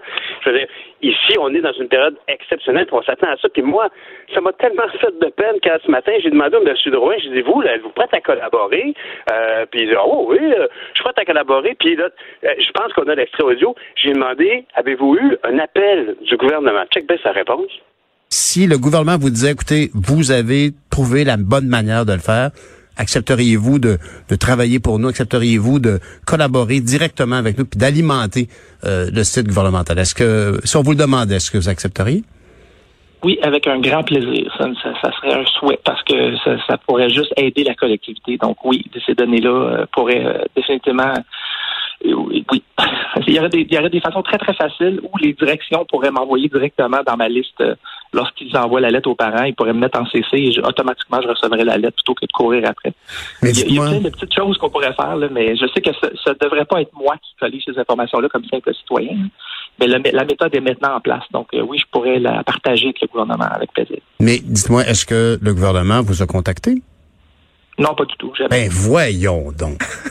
en tout cas, j'espère que le CV de M. Drouin est à jour. Mais tu sais, c'est quand même incroyable, là. T'as, quand même, là. Tu sais, puis, tu sais, il y a quelqu'un qui me dit, ben, c'est ça, M. Legault devrait l'appeler. voulez-vous laisser tranquille, M. Legault? Il y a assez de chats à fouetter, merci, mais y a-tu assez de monde au ministère de l'Éducation, tant qu'à moi? Je parle, je crois pas que ce soit l'histoire du ministère de la Santé. Hmm y a assez de monde au ministère de l'Éducation pour qu'au moins quelqu'un dise Monsieur Drouin, c'est vous ça. Bon, racontez-moi, puis vous avez beaucoup de bons feedbacks. Ah oui, puis comment vous avez fait ça? C'est intéressant. Il n'y a pas un chat qui l'a appelé. Ben là, honnêtement, moi, j'aime pas ça quand c'est du sucre sur le dos du gouvernement tout le temps, puis dire que c'est. Mais là, franchement, ça m'apparaît incompréhensible qu'on ait la bonne volonté d'un citoyen, d'un papa, puis il l'a bien dit d'ailleurs dans l'entrevue, comment il y, a, une grande part de sa motivation qui est de donner un exemple à ces deux filles en disant quand on a un problème, là, ben, il faut essayer de contribuer à la solution. Puis on a un problème collectif, puis moi, je fais juste ramasser les informations de tout le monde, les centraliser au profit de tout le monde. Tu sais. c'est vrai que le ministère de l'Éducation, c'est la plus grosse commande, on le sait, là, on est d'accord. Mais il y a des choses toutes simples comme ça qui se font pas. Puis euh, je ne sais pas si j'ai déjà parlé de la loi de Pareto, qui euh, est un grand principe directeur de ma vie, mais on parle ici du temps qu'on peut prendre en fait, 20% du temps, on fait 80% du travail. Mais oui, ils sont. L'idéal, c'est vendredi, là, j'ai le droit de raconter euh, une autre anecdote. Je suis rendue à ma deuxième aujourd'hui, Pierre. Euh, non, mais attends, quand j'étais étudiante à l'UCAM, j'avais un travail étudiant. Euh, je travaillais au service à la vie étudiante, OK? Puis ma job, essentiellement, là, c'était... il me donnait des formations pour expliquer aux diplômés en sciences humaines comment ils pourraient rentabiliser leur diplôme une fois diplômés, parce que je t'apprendrai rien, Pierre, en disant que les sciences humaines, c'est pas nécessairement la branche où il y a le plus de débouchés. Donc, je faisais ça. C'est très, très, versatile. Ben, en tout cas, euh, moi, ça m'a bien servi. Mais tu vois, ben on avait un bureau qu'on partageait. Et dans ce bureau-là, évidemment, euh, on avait une poubelle, un bac de récupération. Et chaque euh, un, jour de la semaine, il fallait mettre nos, nos, bacs pour que les gens de l'entretien ramassent ça, ramassent les poubelles et la récupération. Il, faudrait aussi, il fallait aussi mettre une petite carte pour les sommer, entre guillemets, de, de, ramasser. Et je te jure, même si le bac était plein, là, même si ça débordait de papier, si la petite carte était pas là, il ramassait pas le bac. Puis à un moment donné, j'ai accroché le gars de l'entretien, puis j'ai dit, mais là, on s'entend, le bac déborde, pourquoi tu le prends pas? Il dit, mais, il dit, regarde, il dit, je suis tellement écœuré, là. Il dit, je le sais, là, mais si je donne pas la petite maudite carte, là, ben là, là, je vais me faire chicaner. Euh, je vais me faire taper ses doigts par mon syndicat. Euh, puis c'est ça la procédure, puis je dois la respecter. Puis ça, ça m'amène à dire, tu sais, on l'a vu, là. Moi, il y a des profs qui sont venus me dire, écoutez, là, moi, j'en ai proposé des solutions, là, des directions d'école aussi. On, est prêt, on s'est préparé, on s'est fait dire par le ministère, puis par euh, certains syndicats, hey, relax. Relax, là faut suivre la procédure. Ah, tu sais, à un moment donné, tu, dis think outside the box. là, c'est le temps.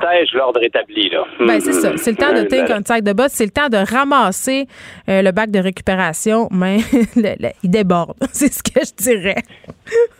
euh, Hey Geneviève, euh, en passant, tu me dis que c'est vendredi, c'est la fin de semaine. Toi, la semaine prochaine, c'est la première de ton film? À ah, Québec? Oui, c'est la première euh, de mon film jeudi, mais là, je suis gênée. Je vais raccrocher.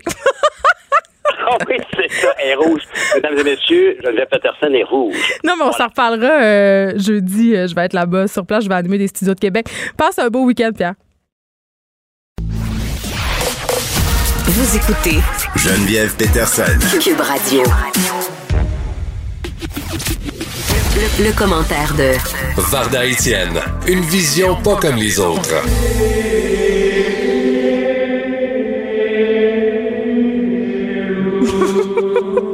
Varda, t'aimes-tu ma musique? Je te jure, je te promets sur la tête de mes enfants que quand je préparais ma chronique, je, me, disais, ça serait vraiment cool si pourrait mettre une tonne de Jésus. Et J'apprécie grandement. As-tu vu la bonne nouvelle du Seigneur, toi? Mais c'est un. As-tu entendu la bonne nouvelle du souverain pontife? Écoute, un, c'est rare qu'on se parle de Dieu, toi puis moi. On va se le dire. Mais là, écoute, le pape François, comprends-tu? Moi, il ne cesse de me surprendre, euh, ce pape-là. Premièrement, parce qu'il a levé euh, le secret sur les agressions, le dossier des agressions sexuelles dans l'Église euh, catholique. Là, on sait que pendant plusieurs, plusieurs années, les victimes, personne n'avait accès au dossier. Lui a levé le secret pontifical là-dessus. Donc, c'est un pape quand même. On peut lui reprocher bien des choses, mais un petit côté avant-gardiste. Et là, Varda, le pape estime que le plaisir sexuel est simplement divin. Puis là, c'est pas le slogan du fromage Philadelphia, C'est ce que le pape a dit. Il l'a dit. Écoute, tu parles d'une bonne nouvelle, toutes choses, pour tous les chrétiens qui croyaient copuler dans le péché. je veux c'est une excellente. Non, mais écoute, le pape François a déclaré aller et copuler en paix avec la bénédiction du Seigneur. Bon, j'exagère à peine. Mais ce qu'il, ce qu'il prétend, et il a tout à fait raison d'ailleurs, c'est que le plaisir arrive, pas le plaisir, pardon, mais que copuler là je suis un peu vulgaire, et le plaisir arrive directement de Dieu. Ça veut dire que quand tu jouis, là, tu sais, ça arrive souvent, je sais pas si c'est ton cas, mais tu sais, tu vas dire. si ça arrive souvent que je jouis, oh c'est ça ta question? Non, non je, écoute, je veux même pas savoir la réponse. Je, ah. non, ça mais je trouve ça important qu'on en discute parce qu'il y a des gens qui pensent que les femmes jouissent toutes les fois, puis c'est pas vrai, en tout cas. OK, mais parle pour toi, puis de un, parle pour toi. De deux, c'est parce que toi, tu baisses, ça dure 15 secondes et quart. Non, là, là, on recommencera pas ça, là. Il t'a écrit. m'a écrit sous le couvert de l'anonymat. Il m'a dit, s'il te plaît, parle à ma blonde. Ça, j'ai jamais voulu t'en parler. J'ai gardé ça top secret. En tout cas, bref, je dis ça, je dis rien. Alors, imagine-toi que notre souverain pontife, ben, notre, c'est pas le mien, mais bon, pour les catholiques et les chrétiens, que c'est comme un plaisir de la table. C'est aussi divin que manger. Donc, bouffe, baise, bouffe, baise, bébé, OK? Déjà là, est-ce que tu vois où je m'en vais? Est-ce que tu me suis? Ben, il faut-tu copuler pour avoir des bébés? C'est ça qui est encore en train de nous dire? J'espère que non. Non, ben, ben, ben écoute, ça, c'est pas clair. Tu sais, il dit pas, tu sais, je me dis, il veut peut-être pas trop offusquer les, les, les, les, les catholiques purs et durs qui croient encore aujourd'hui, en 2020, qu'il faut copuler pour procréer. Hmm. Mais ce qu'il dit, par exemple, c'est que si tu peux baiser pour avoir du fun en temps. Tu sais, lui, il dit, il comprend ce concept-là, mais je me suis posé la question suivante, ma chère Geneviève. Est-ce que par hasard, le pape François a, un, déjà baisé, de deux, est-ce qu'il fait abstraction au vœu de chasteté? Je la, question mérite d'être posée. Bon, écoute. je me dis, malgré j'en ai rien à battre que, le, que le pape François baise ou non, ben, ça serait quand même une nouvelle. Ça serait, ça serait quand même. Euh, tu sais, si on apprenait que le pape François se fait aller le zouizoui, euh, je pense que ça serait quand même une nouvelle d'envergure Varda. Ceci dit, euh, on a beaucoup parlé d'onanisme dans l'espace public ces derniers temps. Premièrement, parce qu'à la santé publique, on nous a dit que la pratique sexuelle la plus sécuritaire en ce moment, c'était la masturbation. Euh, Ou avec un masque. oui, bon, puis le glory hole, mais on reparlera pas, on continuera pas là-dessus. Je, préfère qu'on reste sur le noble sentier divin euh, du catholicisme et, de la chrétienté, mais j'allais dire, au niveau de la chasteté des prêtres, je sais pas où s'en va l'Église catholique à ce niveau-là, là, mais il faut savoir, ben, il faut savoir quand même que dans l'Église, même la masturbation, c'est interdit. les prêtres n'ont pas le droit d'exulter. Et à un moment donné, là, quand on parle de tous les abus sexuels qui ont eu lieu, il faut qu'un corps exulte à un moment donné. Puis passe-toi un petit welly. Qu'est-ce que tu veux? Mais... Je vais dire ça. J'espère que ma mère n'écoute pas mais de toi, je m'attends à tout, hein, comprends-tu? Mais, mais c'est un très bon point que tu émets, Geneviève, parce que justement, moi, je, en tout cas, j'osais croire, j'étais optimiste en me disant, bon, avec tous les abus sexuels qui ont été commis par des prêtres catholiques, mais frustrés sexuellement, on va se le dire. Clairement. Donc, je me dis, non seulement, tu sais, ils devraient avoir le droit de se masturber, bien sûr, mais ça, ils doivent le faire en cachette, on s'entend, mais ils auraient le droit aussi de baiser, point. Penses-tu que les sœurs cloîtrées, eux autres, ils n'ont pas envie de baiser dans la vie? non, mais sérieux. Ben non, les femmes n'ont pas le libido. Euh, Varda, c'est bien connu. Ben oui, d'accord, n'est-ce pas? Mais ceci étant, tu sais, ça serait tellement facile de les accoupler. Tu veux dire les prêtres et les sœurs? Mon Dieu, bien les images. Moi, j'ai toujours rêvé de dévergonder un prêtre. J'ai trop écouté euh, de films, euh, bon, qui... en tout cas. Mais, tu sais quand même, il y, a des, il y a des branches quand même euh, du christianisme où on permet aux hommes de Dieu de se marier. Puis moi, moi, ça m'a toujours fait rire. Euh, tu sais, les prêtres qui donnent des conseils matrimoniaux, tu sais, qui disent, euh, qui disent, bon, ben écoutez, là, hein, vous devriez faire un petit effort, hein, puis là, madame, votre devoir conjugal, puis forcez-vous un peu, puis. Mais non. Puis, on, ah, puis, garde, moi, ma grand-mère, paix à son âme, elle est décédée, fait que je peux salir sa mémoire, m'a toujours dit que m'a toujours dit m'a toujours dit que la, tu sais les madames qui s'occupaient des maisons du curé là, comment on les appelait là? Ben, elle se fait, elle, passait par là là. Mais ben, moi je pense faisait pas juste s'occuper de la maison du curé là, il astiquait le manche, hein? Ça arrivait. Geneviève, tu sais quoi. T'as pas idée à quel point je suis contente de collaborer avec une animatrice qui est plus vulgaire que moi. Je suis pas vulgaire, je dis les vraies affaires. Ben oui, mais, oui, mais quand même, on est quand même à la radio. Écoute, ah, ma mère, ma mère, ma mère me texte, Varda, a dit qu'elle écoute. Mais écoute, maman, je suis désolée. J'ai dit passer où elle est, mais j'imagine que tu le fais toi aussi, fait que c'est pas grave. Bon. Non, mais je trouve pas ça vulgaire, moi, parler de sexualité. Ben moi non plus. Est-ce que tu te souviens, j'ai collaboré à une émission sur les ondes de TVA qui s'appelait euh, Je regarde moi non plus? Je pense que tout le monde s'en souvient, Varda. Tout le monde. C'est quoi? Petite parenthèse, Geneviève, écoute. C'est l'émission. Écoute, j'ai 24 ans de télé dans le corps c'est la seule et unique émission dont les gens se rappellent tout le temps. Écoute, je me suis fait Écoute, c'était tellement gênant. Je suis avec mes deux enfants, c'est une petite anecdote qui est quand même comique. Je suis avec mes deux enfants, il est 8 heures du matin, je vais acheter du lait, du pain. Déjà, je suis pas de bonne humeur parce que je suis en pyjama, puis ça me fait suer d'aller chercher du lait, du lait, puis du pain à 6 heures, à 8 heures du matin un samedi. Et une dame qui s'approche de moi et elle me dit, je te jure, textuellement, Madame Varda, non, Madame Verda, parce que je toute Madame Verda. Verda, mais c'est ça, Madame Verda. C'est pas, c'est pas Verda, c'est Madame Verda, il y a comme 8 A après le A. Madame Verda, Bon, je veux juste dire une affaire, là. Tu sais, vous aviez parlé de boule chinoise, là. Puis là, j'ai essayé ça avec mon mari. Puis là, j'ai dit à Yvon, ben, ça marche pas, cette affaire-là. Attends que je pogne Varda, moi, il dit. Puis là, vous êtes devant moi.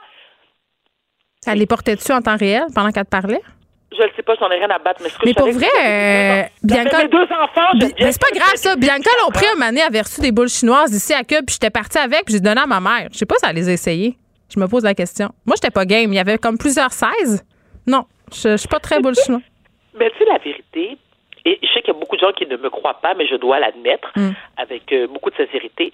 Lorsque je testais supposément des, gadgets sexuels, pour moi, les gadgets sexuels, je comprends pas. À part un vibrateur, le reste, je comprends pas. Ça m'énerve. Mais on a parlé du womanizer déjà. Hein? On a parlé. c'est important qu'on dise aux personnes, aux femmes que ça existe. Exactement. Merci. Je suis sûre qu'elle t'écoute attentivement et vont suivre tes conseils. 250 pièces, vraiment bien investi la gang. Juste vous dire. Achetez ça à votre blonde hein, si jamais vous cherchez quoi y acheter là. Tu sais la balayeuse centrale, c'est moins hot que le womanizer. Est-ce que tu me promets, est-ce que tu me promets que dans nos prochaines chroniques ensemble, que je vais pouvoir aborder des sujets sérieux? Bien sûr. Je veux juste ça, moi, que tu abordes des sujets sérieux. On parle du pape, là. Qu'est-ce que tu veux qu'il y ait de plus sérieux que ça?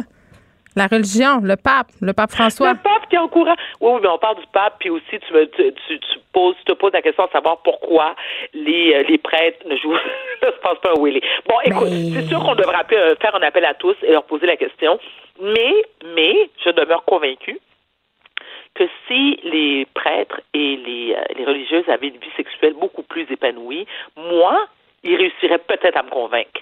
De rentrer, de rentrer dans les ordres? Hey, Geneviève, t'imagines-tu moi, sœur Cloîtrée? Mais moi, j'ai déjà eu ce fantasme-là, Varda. Faut que tu saches ça. Là. Moi, je suis allée à l'école aux Antonines de Marie. Et Ben, en- moi, attends, moi, j'étais chez les Ursulines. Ben, c'est ça. En troisième année, j'avais un hôtel dans ma chambre avec la Vierge Marie, puis je, je voulais devenir sœur missionnaire. À un moment donné, en sixième année, les hormones se sont emparées de moi, puis j'ai fait, hé, ça sera pas possible. J'aime beaucoup les garçons. voilà. Oui, mais tu refuses. Oui, c'est OK.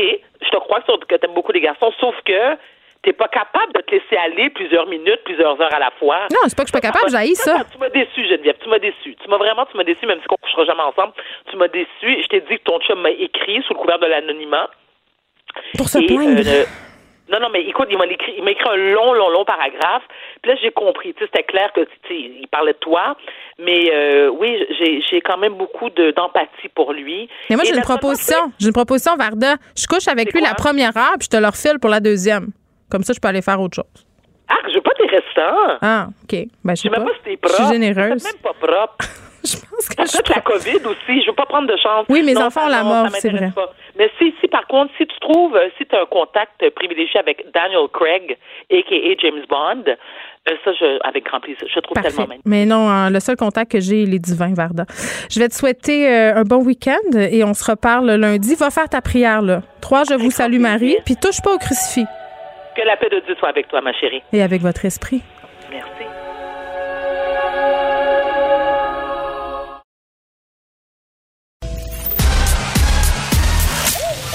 Geneviève Peterson. Elle réécrit le scénario de l'actualité tous les jours. Vous écoutez Geneviève Peterson. Cube Radio.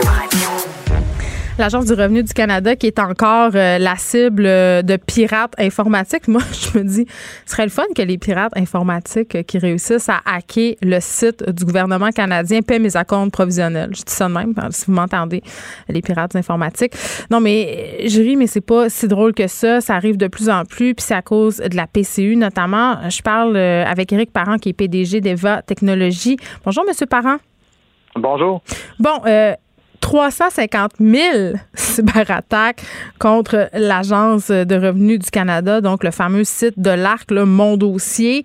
Euh, Puis, tu sais, juste pour qu'on se situe bien, la raison pour laquelle on cherche particulièrement à cibler l'Agence du revenu du Canada en ce moment, c'est laquelle? Ben, en gros, les criminels vont toujours aller où est-ce que- quel est l'argent. Fait que dans ce contexte ici, avec la PCU et puis les, les autres vulnérabilités que le programme a, ça ouvre la porte à de l'abus. Et puis c'est là qu'il y a l'argent. Fait que c'est là que les criminels vont aller. Oui, puis comment ils procèdent, en fait, euh, puis ça, on en a déjà parlé ensemble. Puis c'est- quand même un stratagème d'une simplicité désarmante, là, Monsieur Parent. Euh, Le contribuable se fait voler, grosso modo, son identité par un fraudeur, euh, l'utilise afin de demander la PCU à sa place, et là, euh, le fraudeur demande à l'ARC de lui verser sa prestation dans un autre compte de banque qui est ouvert au nom de sa victime dans une banque virtuelle, et là, l'argent disparaît super facilement. Il y a des gens, là, euh, peut-être qu'à la fin de l'année, vont avoir toute qu'une surprise quand va venir le temps de faire leur déclaration de revenus. Là. Ben, c'est pour ça que les experts, on trouve ça aberrant qu'ils n'ont pas mis en place deux contrôles vraiment simples. Le premier, c'est quand tu demandes la PCU, ils devraient t'envoyer une lettre à ton adresse qui est déjà dans ton dossier pour te dire que tu viens de demander la PCU. Fait que là, au moins, on saurait avant la fin d'année fiscale. Puis la deuxième chose, ben, quand on fait un dépôt dans un compte, un nouveau compte de banque, surtout un compte de banque virtuel, ben, il devrait avoir des contrôles additionnels. On devrait avoir quelqu'un qui valide euh, est-ce que c'est vraiment le compte de cette, de cette personne-là? Euh, Considérant qu'on paye nos taxes puis que les banques rapportent tous les comptes de banque qui existent dans les banques à tous les ans, ce serait facile quand même de faire une validation croisée, d'aller vérifier, hey, on est en train de faire un paiement de PCU sur un compte de banque, et existait-tu l'année passée ce compte-là?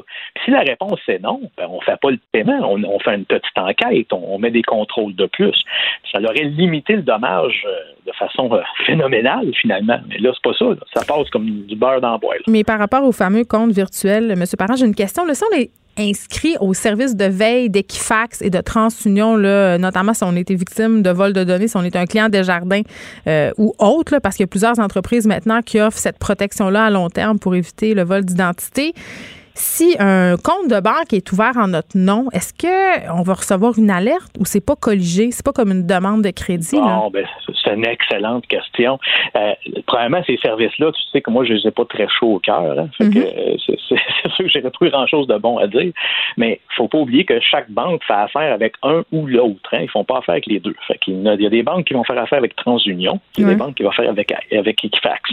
Fait que ça, ça veut dire que si tu ouvres un compte chez TransUnion, que toi ton alerte est sur Equifax, ben ça peut prendre jusqu'à 30 jours avant que tu reçoives, euh, que, les deux services se parlent, échangent des données, puis qu'un jour, tu vas savoir qu'il y a un compte qui est ouvert. Puis en 30 jours, on s'entend dessus qu'on peut faire des dommages? Ben, parce que le PCU, il paye, en, il paye en même semaine que tu fais la demande, quasiment. Il, voulait, c'est sûr que c'est politique, hein, on voulait être efficace. Fait qu'on va faire le paiement très rapidement. C'est sûr que ça, c'est un des problèmes. Mais l'autre problème, c'est que c'est pas un service de protection. On te le dit après que tu as eu l'accident de voiture. On te dit, hey, tu viens de manger une claque. Fait que c'est pas vraiment une protection. C'est un service d'alertage, oui. Un service d'alertage qui est pas très bon, mais ce n'est pas une protection. Et là, M. Parent, euh, ce que je comprends, c'est que le gouvernement canadien, puis j'imagine que ça doit être la même chose au gouvernement du Québec, euh, n'est pas n'est pas équipé là, pour faire face à un tel niveau de bombardement parce que il y a un nom pour cette stratégie là. là. Euh, on essaie de rentrer frénétiquement, donc ce sont des attaques euh, qui virulentes qui se multiplient en nombre et qui, qui continuent dans le temps. Là. Ben, ils sont pas équipés. En réalité, s'ils voient qu'il y en a 350 000 en 12 heures, ça veut dire qu'ils ont, des mécanismes en place pour les arrêter et les compter. Fait que ce, ce bout-là est peut-être pas si alarmant que ça. Des fois, ces chiffres-là nous sont lancés dans la face pour, euh, pour être impressionnants. Euh, parce que 350 000 essais, euh, c'est, tous les sites web reçoivent des, centaines de milliers d'essais par jour. Fait que c'est, c'est pas nécessairement catastrophique. Ça, dépend d'un paquet d'autres facteurs. Fait que dans ce contexte-ci, moi, le chiffre, je le prends à la légère. C'est clair qu'il n'y a pas 350 000 personnes qui sont distribuées sur la planète qui essayent de rentrer c'est des scripts automatisés. C'est des programmes que les attaquants roulent qui essayent des différentes combinaisons de, choses. Mm. Et puis, s'ils sont capables de les compter, ben, ça veut dire qu'ils sont capables de les arrêter. Fait que c'est pas là qui est le problème. C'est ceux, c'est ceux qui n'ont pas compté. Fait qu'ils nous disent 350 000, mais le problème, c'est qu'il y en a peut-être 351 000, puis l'autre 1000, ils les ont pas vus, puis c'est ceux-là qui viennent de faire une fraude. Oui, puis du côté euh, de l'ARC, euh, bon, il y a une politique, évidemment, euh, de transparence. Le gouvernement s'est engagé, justement, à dévoiler. Euh, ben, ils n'ont pas le choix. au regard de la loi, si les informations des citoyens euh, sont compromises, ils doivent euh, nous en informer. Et de l'autre côté, ils se montrent excessivement frileux à donner de l'info sur le type d'attaque, le nombre, justement. C'est pas un peu paradoxal? Ben, je vais dire deux choses là-dessus. Premièrement, ils vont nous dire ceux qui savent bien, puis c'est pas ceux-là qui font mal d'habitude, parce que s'ils savent, ben ils vont hmm. peut-être avoir déjà fait le ménage. Là. Euh, le, vrai problème, c'est bien plus qu'ils vont nous. C'est normal en réalité. Je vais les défendre. C'est normal qu'ils nous disent pas tout, parce que c'est sûr qu'ils ont des faiblesses. Puis hmm. des fois, en nous contant un peu l'histoire, ben on, les, les, gens qui, qui, sont mal intentionnés vont être capables de voir entre les lignes, puis de comprendre comment ils peuvent continuer à exploiter ça, en attendant que les gens ait mis en place des mécanismes pour se protéger. ça, c'est, peut-être normal. Mais de l'autre côté, ben, c'est tous les, ceux qui passent à côté, finalement, qui, qui nous inquiètent. Euh, puis qui vont, ils vont juste le savoir à la fin de l'année, finalement, qu'il y a eu un problème. Bon, Éric Parent, je voulais qu'on prenne euh, quelques minutes pour se parler d'applications de traçage. Là, ça a été euh, discuté ici. On en a une canadienne qui fonctionne pas très bien. Au Québec, on a décidé d'attendre un peu. Là, pour l'instant, on a mis cette idée-là de côté pour plusieurs raisons. L'Angleterre décide d'aller de l'avant avec ça, cherche à élaborer sa propre application de traçage au niveau national. mais ils vont faire affaire. C'est ça que c'est peut-être ce bout-là, moi, dont j'aimerais discuter avec toi. Euh, abandonne, si on veut, la solution centralisée là, et s'en vont avec des modèles euh, favorisés par Google et Apple. Il me semble que ça, c'est donner beaucoup, énormément de pouvoir à des entités qui en ont déjà beaucoup trop, à mon sens. Oui, c'est juste qu'au bout de la ligne, ils, savent déjà tout sur nous. Que c'est la, la, Peux-tu arrêter de leur en donner plus à un moment donné? Ouais, mais non, on, donne seulement une poussière de plus, là, finalement. Euh, le fait qu'ils ont abandonné ça, je trouve ça un peu drôle parce que le, UK, l'Angleterre, c'est une des places qui avait dit au début, on, s'en fout, puis let's go, là, tout le monde frottez-vous ensemble. Puis ça n'a pas donné des très bons résultats. Là, ils sont en train d'essayer de se revirer de bord et puis de, prendre le contrôle là-dessus. Mm. Mais toutes ces applications-là, il y a quand même une faille à la base. C'est que si ce n'est pas imposé, puis c'est pas 80 et, et, plus, disons, de la population qui l'utilise, c'est pas très efficace. on nous présente ça comme la solution tout le temps. C'est, ouais, mais ça, c'est ça qui, c'est ça qui me dérange, moi. C'est sûr que des fois, quand on veut que, justement, que le public adhère, il faut être marketing, il faut être vente, il faut, faut, mm-hmm. faut, arriver avec ces, ce genre de phrase-là qui dit ça va être merveilleux. Mais la réalité sur le terrain, c'est que c'est pas vraiment merveilleux tant qu'on ne l'impose pas. Là, c'est sûr qu'il y a d'autres sortes d'applications qui vont sortir. Hein. Quand on va au restaurant, certains restaurants nous demandent notre, nom puis notre numéro de téléphone. On n'aura plus le choix, les registres des bars, des restaurants devront colliger les clients. Donc, évidemment, tu sais, puis hier, je posais la question à Dany Saint-Pierre, euh, puis là, je vais la poser euh, à vous, monsieur Parent. Euh, tu sais, il y a beaucoup de monde qui vont au restaurant qui n'ont pas nécessairement envie euh, qu'on sache avec qui ils sont. Hein? Si, euh, hein? Sont, hein? Mettons. Oui, oui. Là, mais en réalité, il ne demande pas le nom de tout le monde. Hein. Il demande le nom de la, personne qui représente le groupe. Fait que si c'est seul ou c'est avec un ami euh, ou avec plusieurs amis, euh, ben, tu vas juste donner un nom. Et puis, euh, puis t'es pas obligé de personne check. Hein. Fait que tu es obligé de donner ton vrai nom. Je peux ben, arriver là et dire que, que je suis n'importe qui, finalement. Ben, c'est là qu'on voit que ces méthodologies-là ont leurs limites. bon, je comprends que les gens qui sont adultères seront saufs. OK, termine. saufs s'ils sont allumés et puis ils donnent pas le vrai nom. oui, bon, puis, bon, évidemment, mais j'imagine que quand tu es rendu là, euh, tu prends quand même certaines précautions. Je veux qu'on se parle euh, du partage d'informations au niveau des fonctionnaires, notamment au niveau des dossiers de santé.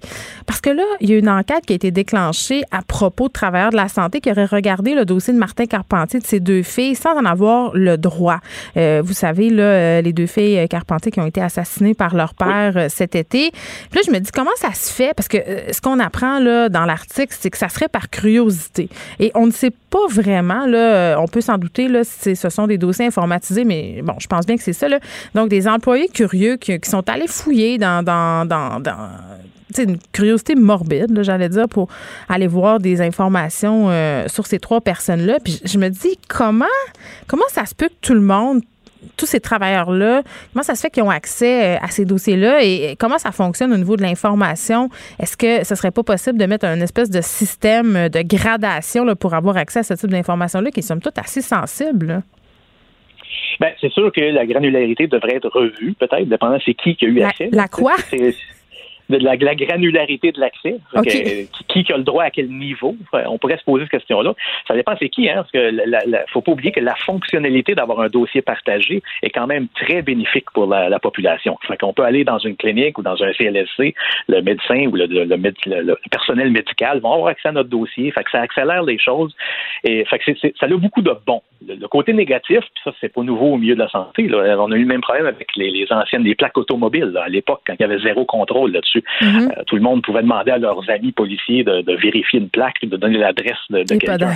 Euh, ça a évolué, évidemment. On n'est plus, on plus dans les années 70 euh, et 80. On est rendu plus loin. Fait que là, la santé, ben, c'est, est-ce qu'on veut enlever cette fonctionnalité-là ou mettre en place des contrôles beaucoup plus poussés? Ben, le gouvernement qui vend les données aussi, là, aux pharmaceutiques?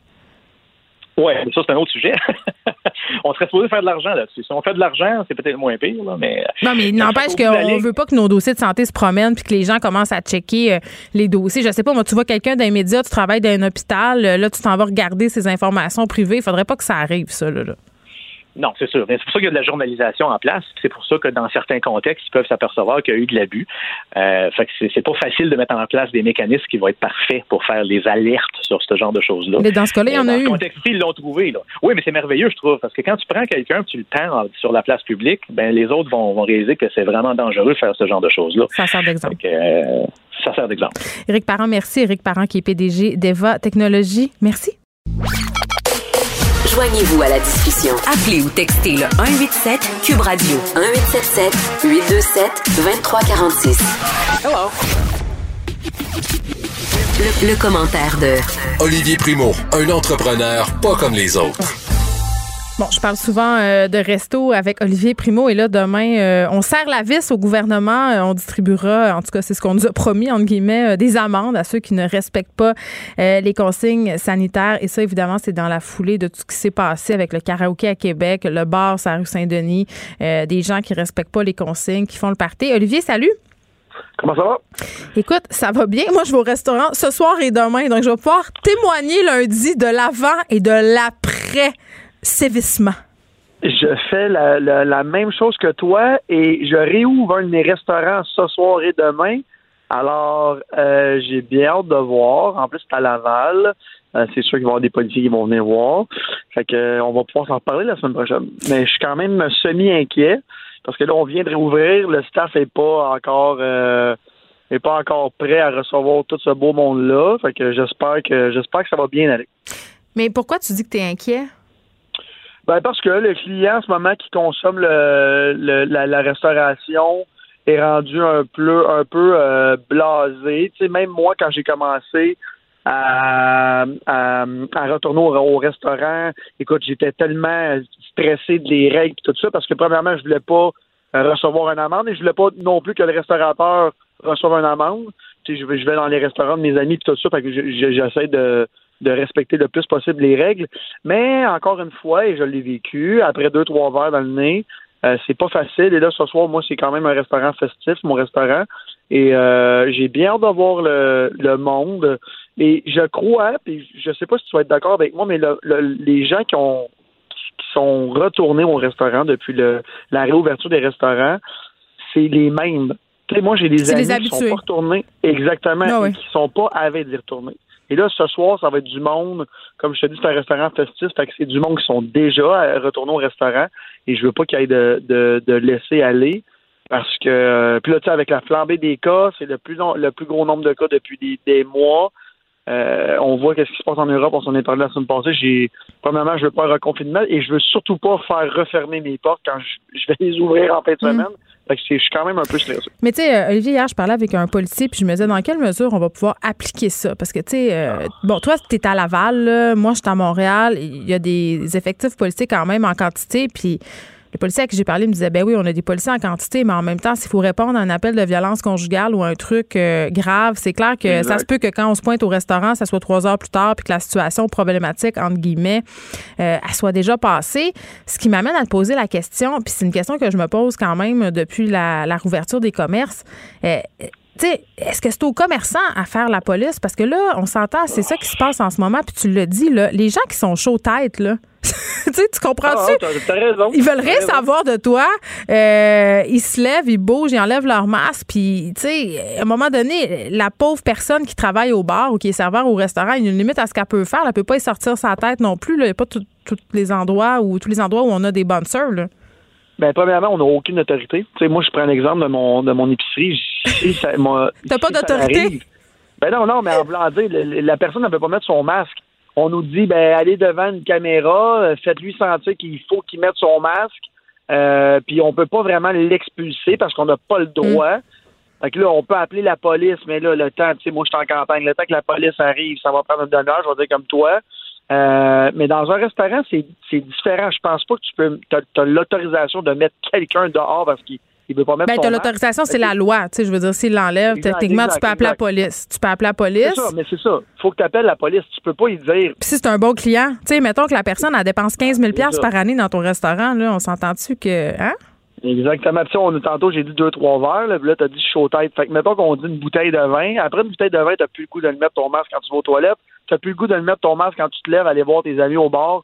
Puis là, faut que tu remettes ton masque parce que là, tu veux commander un bar. C'est compliqué aussi. Hmm. Mais je comprends le gouvernement. De l'autre côté, on paye encore, puis je l'ai dit souvent, puis ça fait des années que je le dis, surtout avec le Beach Club. Je suis très bien placé pour en parler. On paye pour les innocents. Tout le monde paye pour les innocents tout le temps, tout le temps. C'est toujours ça, la société. on, passe des lois parce qu'il y a des caves qui sont pas capables de se conformer.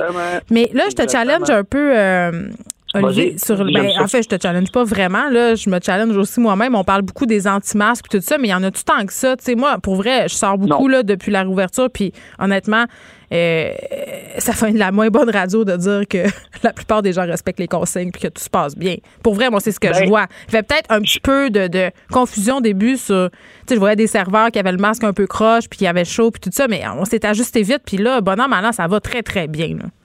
Moi, je pense que ça va très, très bien. Je le vis aussi un petit peu partout. Euh, je pense que le monde se sont juste habitués. Tu sais, là, il y avait le début, là, la première semaine, les deux premières semaines, la révolte. On voyait les, les commentaires sur Facebook. Je me suis désabonné du monde que je connaissais à cause de ça. Je trouvais ça tellement stupide. J'étais comme, guys, c'est la loi. On nous le demande. D'abord, ils vont refermer les commerces. Je comprends pas que le monde ne comprenne pas. C'est la bonne vieille expression. Je comprends Mm. pas que tu comprends pas.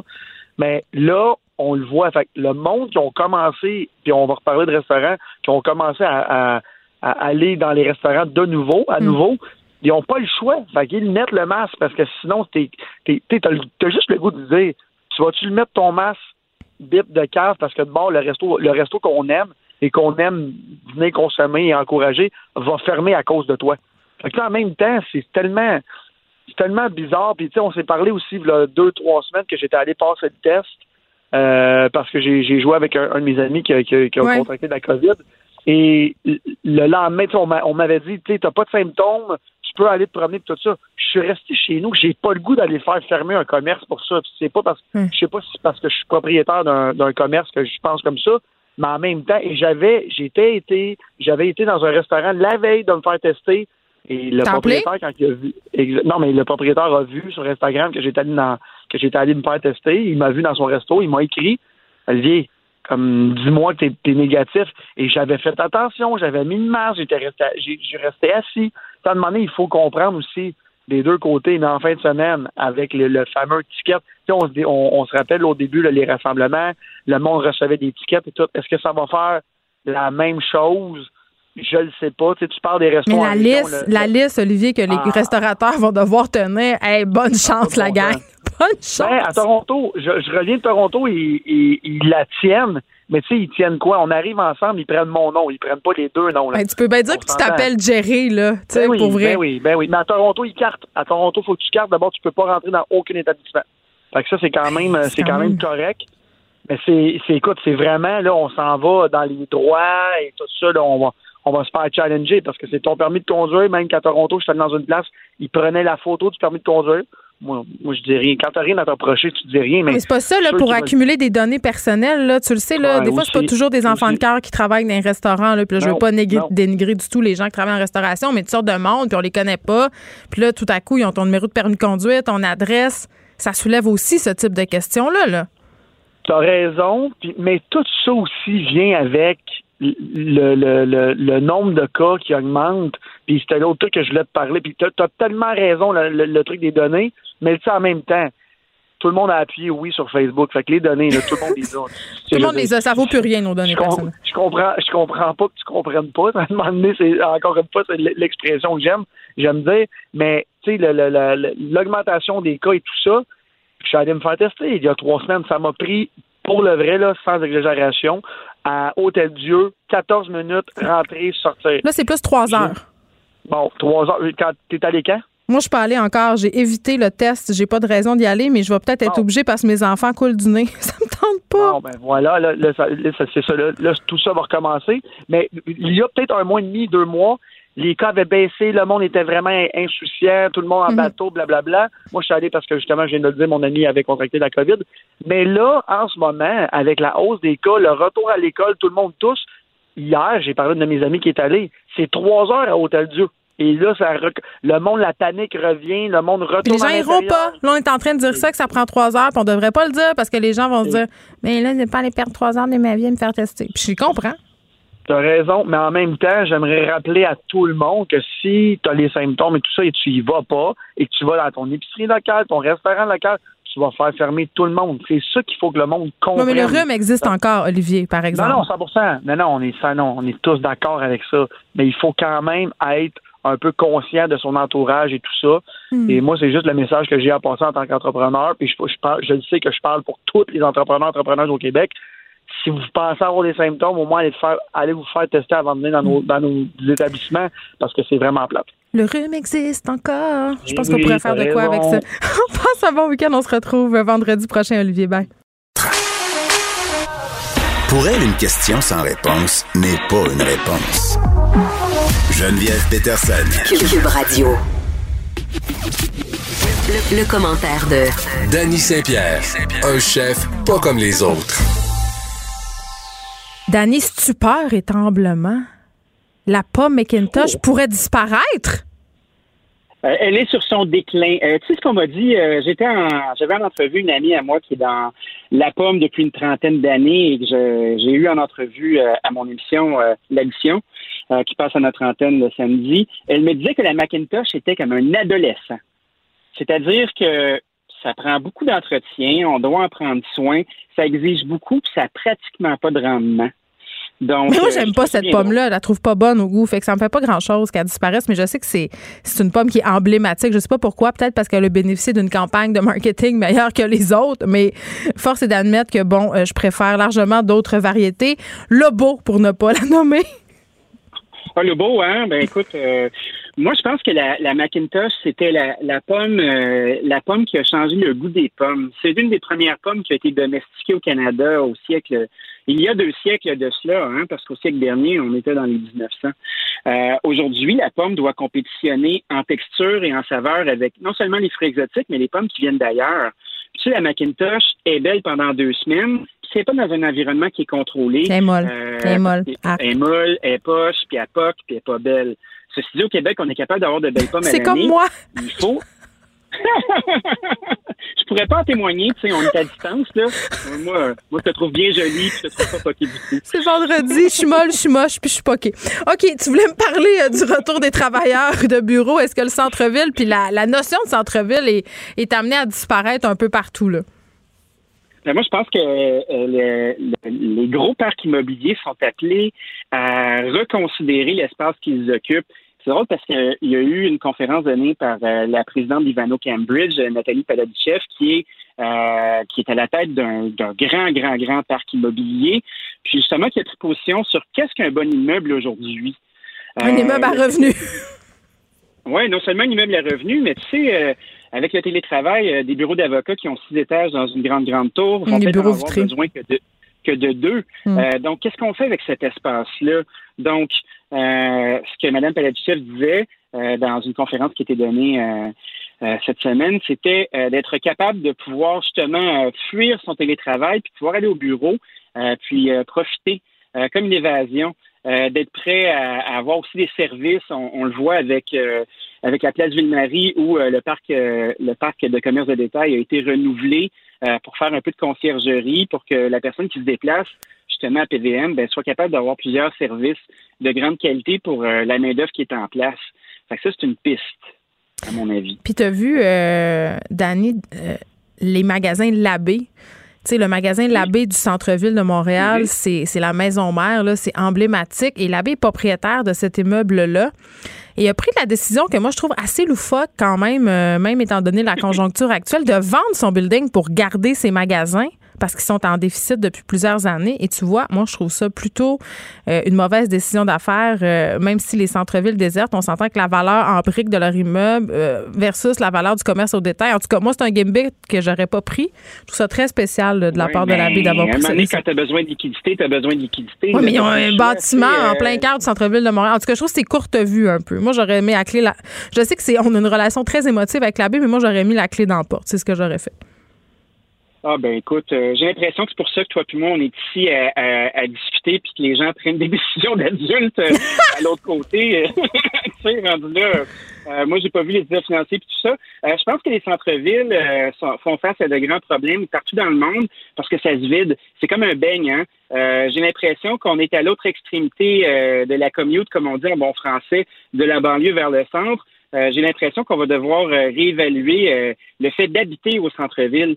Tu sais, quand on parle d'habiter dans un centre-ville, on s'imagine euh, dans, dans un terrain de jeu en béton, froid, dégarni dames, où euh, on n'a pas l'impression qu'il fait bon vivre, où on garde notre auto en bas, puis on fait, euh, on vit dans une ville souterraine. J'ai l'impression qu'avec des initiatives justement de piétonisation de rue, euh, et puis d'activité, euh, puis le fait de justement peut-être être capable d'habiter euh, l'immeuble dans lequel tu travailles pour te rapprocher puis sauver du temps dans une journée, ça peut être des pistes de solutions. Moi, en tout cas, je vais regarder ça avec grande attention parce que je trouve qu'on a une opportunité en ce moment justement de réduire l'empreinte de transport de nos, de nos gens qui doivent aller travailler en bureau.